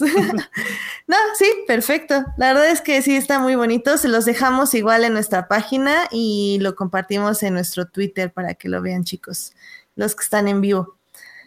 Eh, pues bueno, pues yo creo que con eso ya terminamos el programa. Em, pues, eh, Julio, ¿dónde te pueden seguir o leer o escuchar? Este, pues miren, yo realmente no tengo mucha presencia en redes sociales, o sea, este, ya, ya estas, esas cosas para que vean, sí, ya están muy, muy lejos de mi, de mi capacidad. Yo todavía me comunico con, con botellas en el océano. Este, eh, entonces, este, pero nos pueden seguir, a mí me pueden seguir directamente en la página de, en la página de Facebook de Crónicas del Multiverso, en nuestro canal de YouTube Crónicas del Multiverso y este y en la página de Crónicas del Multiverso, este, eh, donde llegamos a subir noticias y los podcasts. Eh, Crónicas del Multiverso se publica todo, sale todos los jueves a la medianoche. Este es un programa que dura entre dos horas y media y, y cuatro, dependiendo, dependiendo si, está, de, si está muy caliente la discusión. Usualmente tratamos de dejarlo en dos horas. Este, y esencialmente, mmm, sin advertencia, digo, con advertencia no hay engaño, este, eh, eh, este es el falange, o sea, yo, este, moderado. O sea, soy la aquí estoy tranquilo y, encadenado porque hay que fingir que uno es una persona decente eh, para la primera impresión. Este, en el podcast somos de cinco, de cuatro a seis personas dándonos hasta con la cubeta, porque cuando juntas a todas las, cuando todos en la habitación son la persona más inteligente de la habitación, pues siempre va a haber este conflictos y, y patadas. O sea, es uno de los podcasts más ecléticos que van a encontrar. O sea, empezamos hablando de un tema y terminamos hablando de telenovelas o de, o, de política. Pero siempre tratamos de regresar al punto que son las cosas de monitos. O sea, películas, este, series animadas, eh, eh, libros, estos siempre tienen que ver mucho con, con, con personajes de superhéroes, de Star Wars, de todo lo demás. O sea, básicamente es casi todo lo que se podrían imaginar que entra en la categoría de nerd. Efectivamente, digo, eh, yo, yo la única advertencia que siempre doy cuando recomiendo Crónicas del Multiverso es que a veces se pueden enfrascar en una pelea sin sentido por 15 minutos. Entonces, nada, tienen que aguantarlos. Ya hacemos eso. Desde, oye, desde que me medico ya logro salirme rápido de los loops. Creo que, creo que sí, estoy de acuerdo. Creo que la última vez que pasó fue como en diciembre. Es lo que digo. Entonces, ok, está bien, pero, pero sí nada, tengan paciencia. Pero generalmente, la verdad es que es un gran, gran, gran podcast y yo soy muy fan. Y la verdad, muchísimas gracias por acompañarnos. Eh, la verdad estuvo muy, muy padre. Em, Alberto, eh, danos tus redes. Pues bueno, a mí me pueden encontrar en arroba Alberto Molina, Molina con doble O, muchachos, y pues ya saben que ahí están mis, mis textos de Síntesis Hidalgo este, cada semana. Esta semana creo que escribí sobre los Óscares, ya, ya hablamos de ellos la semana pasada, pero igual hice un pequeño resumen, por si, no se los por si se los perdieron, perdón, y si quieren hablar un poco más sobre el tema. Y pues bueno, ahí nos estamos leyendo igual para pues, hablar sobre noticias y pues todo lo que va aconteciendo sobre este mundo nerd que tanto nos gusta. Y a mí me pueden encontrar en HTIDEA en Twitter.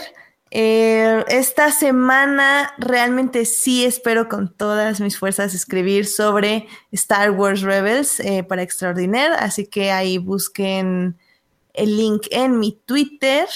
Eh, y cualquier cosa, pues ya saben, ahí voy a estar viendo Young Justice y probablemente ya saben las series de CW, de las cuales reseño ahí en mi Twitter.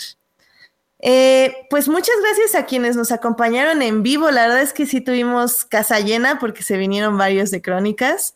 Eh, de nuestros regulares tuvimos a Monse, a, a Monse que regresó también en vivo, ya hace mucho que no nos escuchaba. Pero bueno, tuvimos a Monse bueno, bueno, hola. Se nos perdió. Se nos fue. Sí. Estuvo este Esteban un rato. Estuvo alguien que se llama Blind Kraken. Eh, ese soy yo. Ah, ese, es ese, ese, soy yo para yo siempre conecto en vivo con mis con, los que con los que están en YouTube cuando son del, del, del podcast y pues la verdad es, es de esas cuentas que creaste hace 40 años ¿Para qué voy a andarla cambiando? No, estoy completamente de acuerdo. Sí, mira, no, nunca te había visto responder con esta. Mira, qué padre. Esteban, Esteban es también de crónicas. Sí, Esteban es de crónicas. Y también estuvo este, ay, mil perdones, se me fue tu nombre. Este tiene Ronin, que es de... Julián García. Julián García, Julián, perdón se me fue completamente tu nombre, pero también es... Él es, él es probablemente nuestro seguidor más fiel de Crónicas. Sí, siempre me lo encuentro ahí en el chat, es el único que me hace caso cuando escucho Crónicas en vivo. Yo estoy hablando con Julián y miren qué horror, me, se me olvidó su nombre. Soy una persona horrible, ya, perdón. Pero este, muchísimas gracias por escucharnos en vivo. También muchas gracias a quienes nos oyen durante la semana en Hearties y en iTunes. Acuérdense que este programa estará disponible ahí a partir del miércoles en la noche. El próximo lunes eh, probablemente hablaremos de Annihilation, así que, que, yo sé que ya están armando su, su, este, ¿cómo se, su grupo de lectura, en este caso su grupo de película ahí en el chat para hablar de Annihilation. Pero no, chicos, es que no nos dio tiempo este fin de semana, así que hasta el siguiente fin. Lo único es que les confirmamos si va a ser lunes porque es puente. Y a Alberto le gusta irse de puente. ¿Qué se celebra? Entonces, es el natalicio de Benito Juárez, 21, 21 de marzo, pero lo recorren al lunes, que va a ser 18, 19. Es cierto. Sí. Entonces, este, pues ya saben, si quieren acompañarnos, este, les avisamos si va a ser lunes o el martes la transmisión, que va a ser a las diez y media de la noche, como siempre, por aquí, por su canal de Fortnite. Uh. Eh, muchas gracias, Julio, por acompañarnos. En serio, te lo agradezco muchísimo. Cuando quieran, me estoy en renta para cualquier ocasión. Bien, entonces, en renta, ok, ¿cuánto nos va a salir esto? Sí, eso, eso es todo. No, pues este, o sea, ¿quién dijo que me tenían que pagar? Solo dije que estaba en renta. Ah, bueno. Perfecto. Muchas gracias por acompañarnos. Muchas gracias a todos los que nos acompañan en vivo. Que tengan una muy bonita semana. Adiós, chicos. Gracias, Julio. Cuídense mucho, que estén bien. Muchísimas gracias por estar aquí.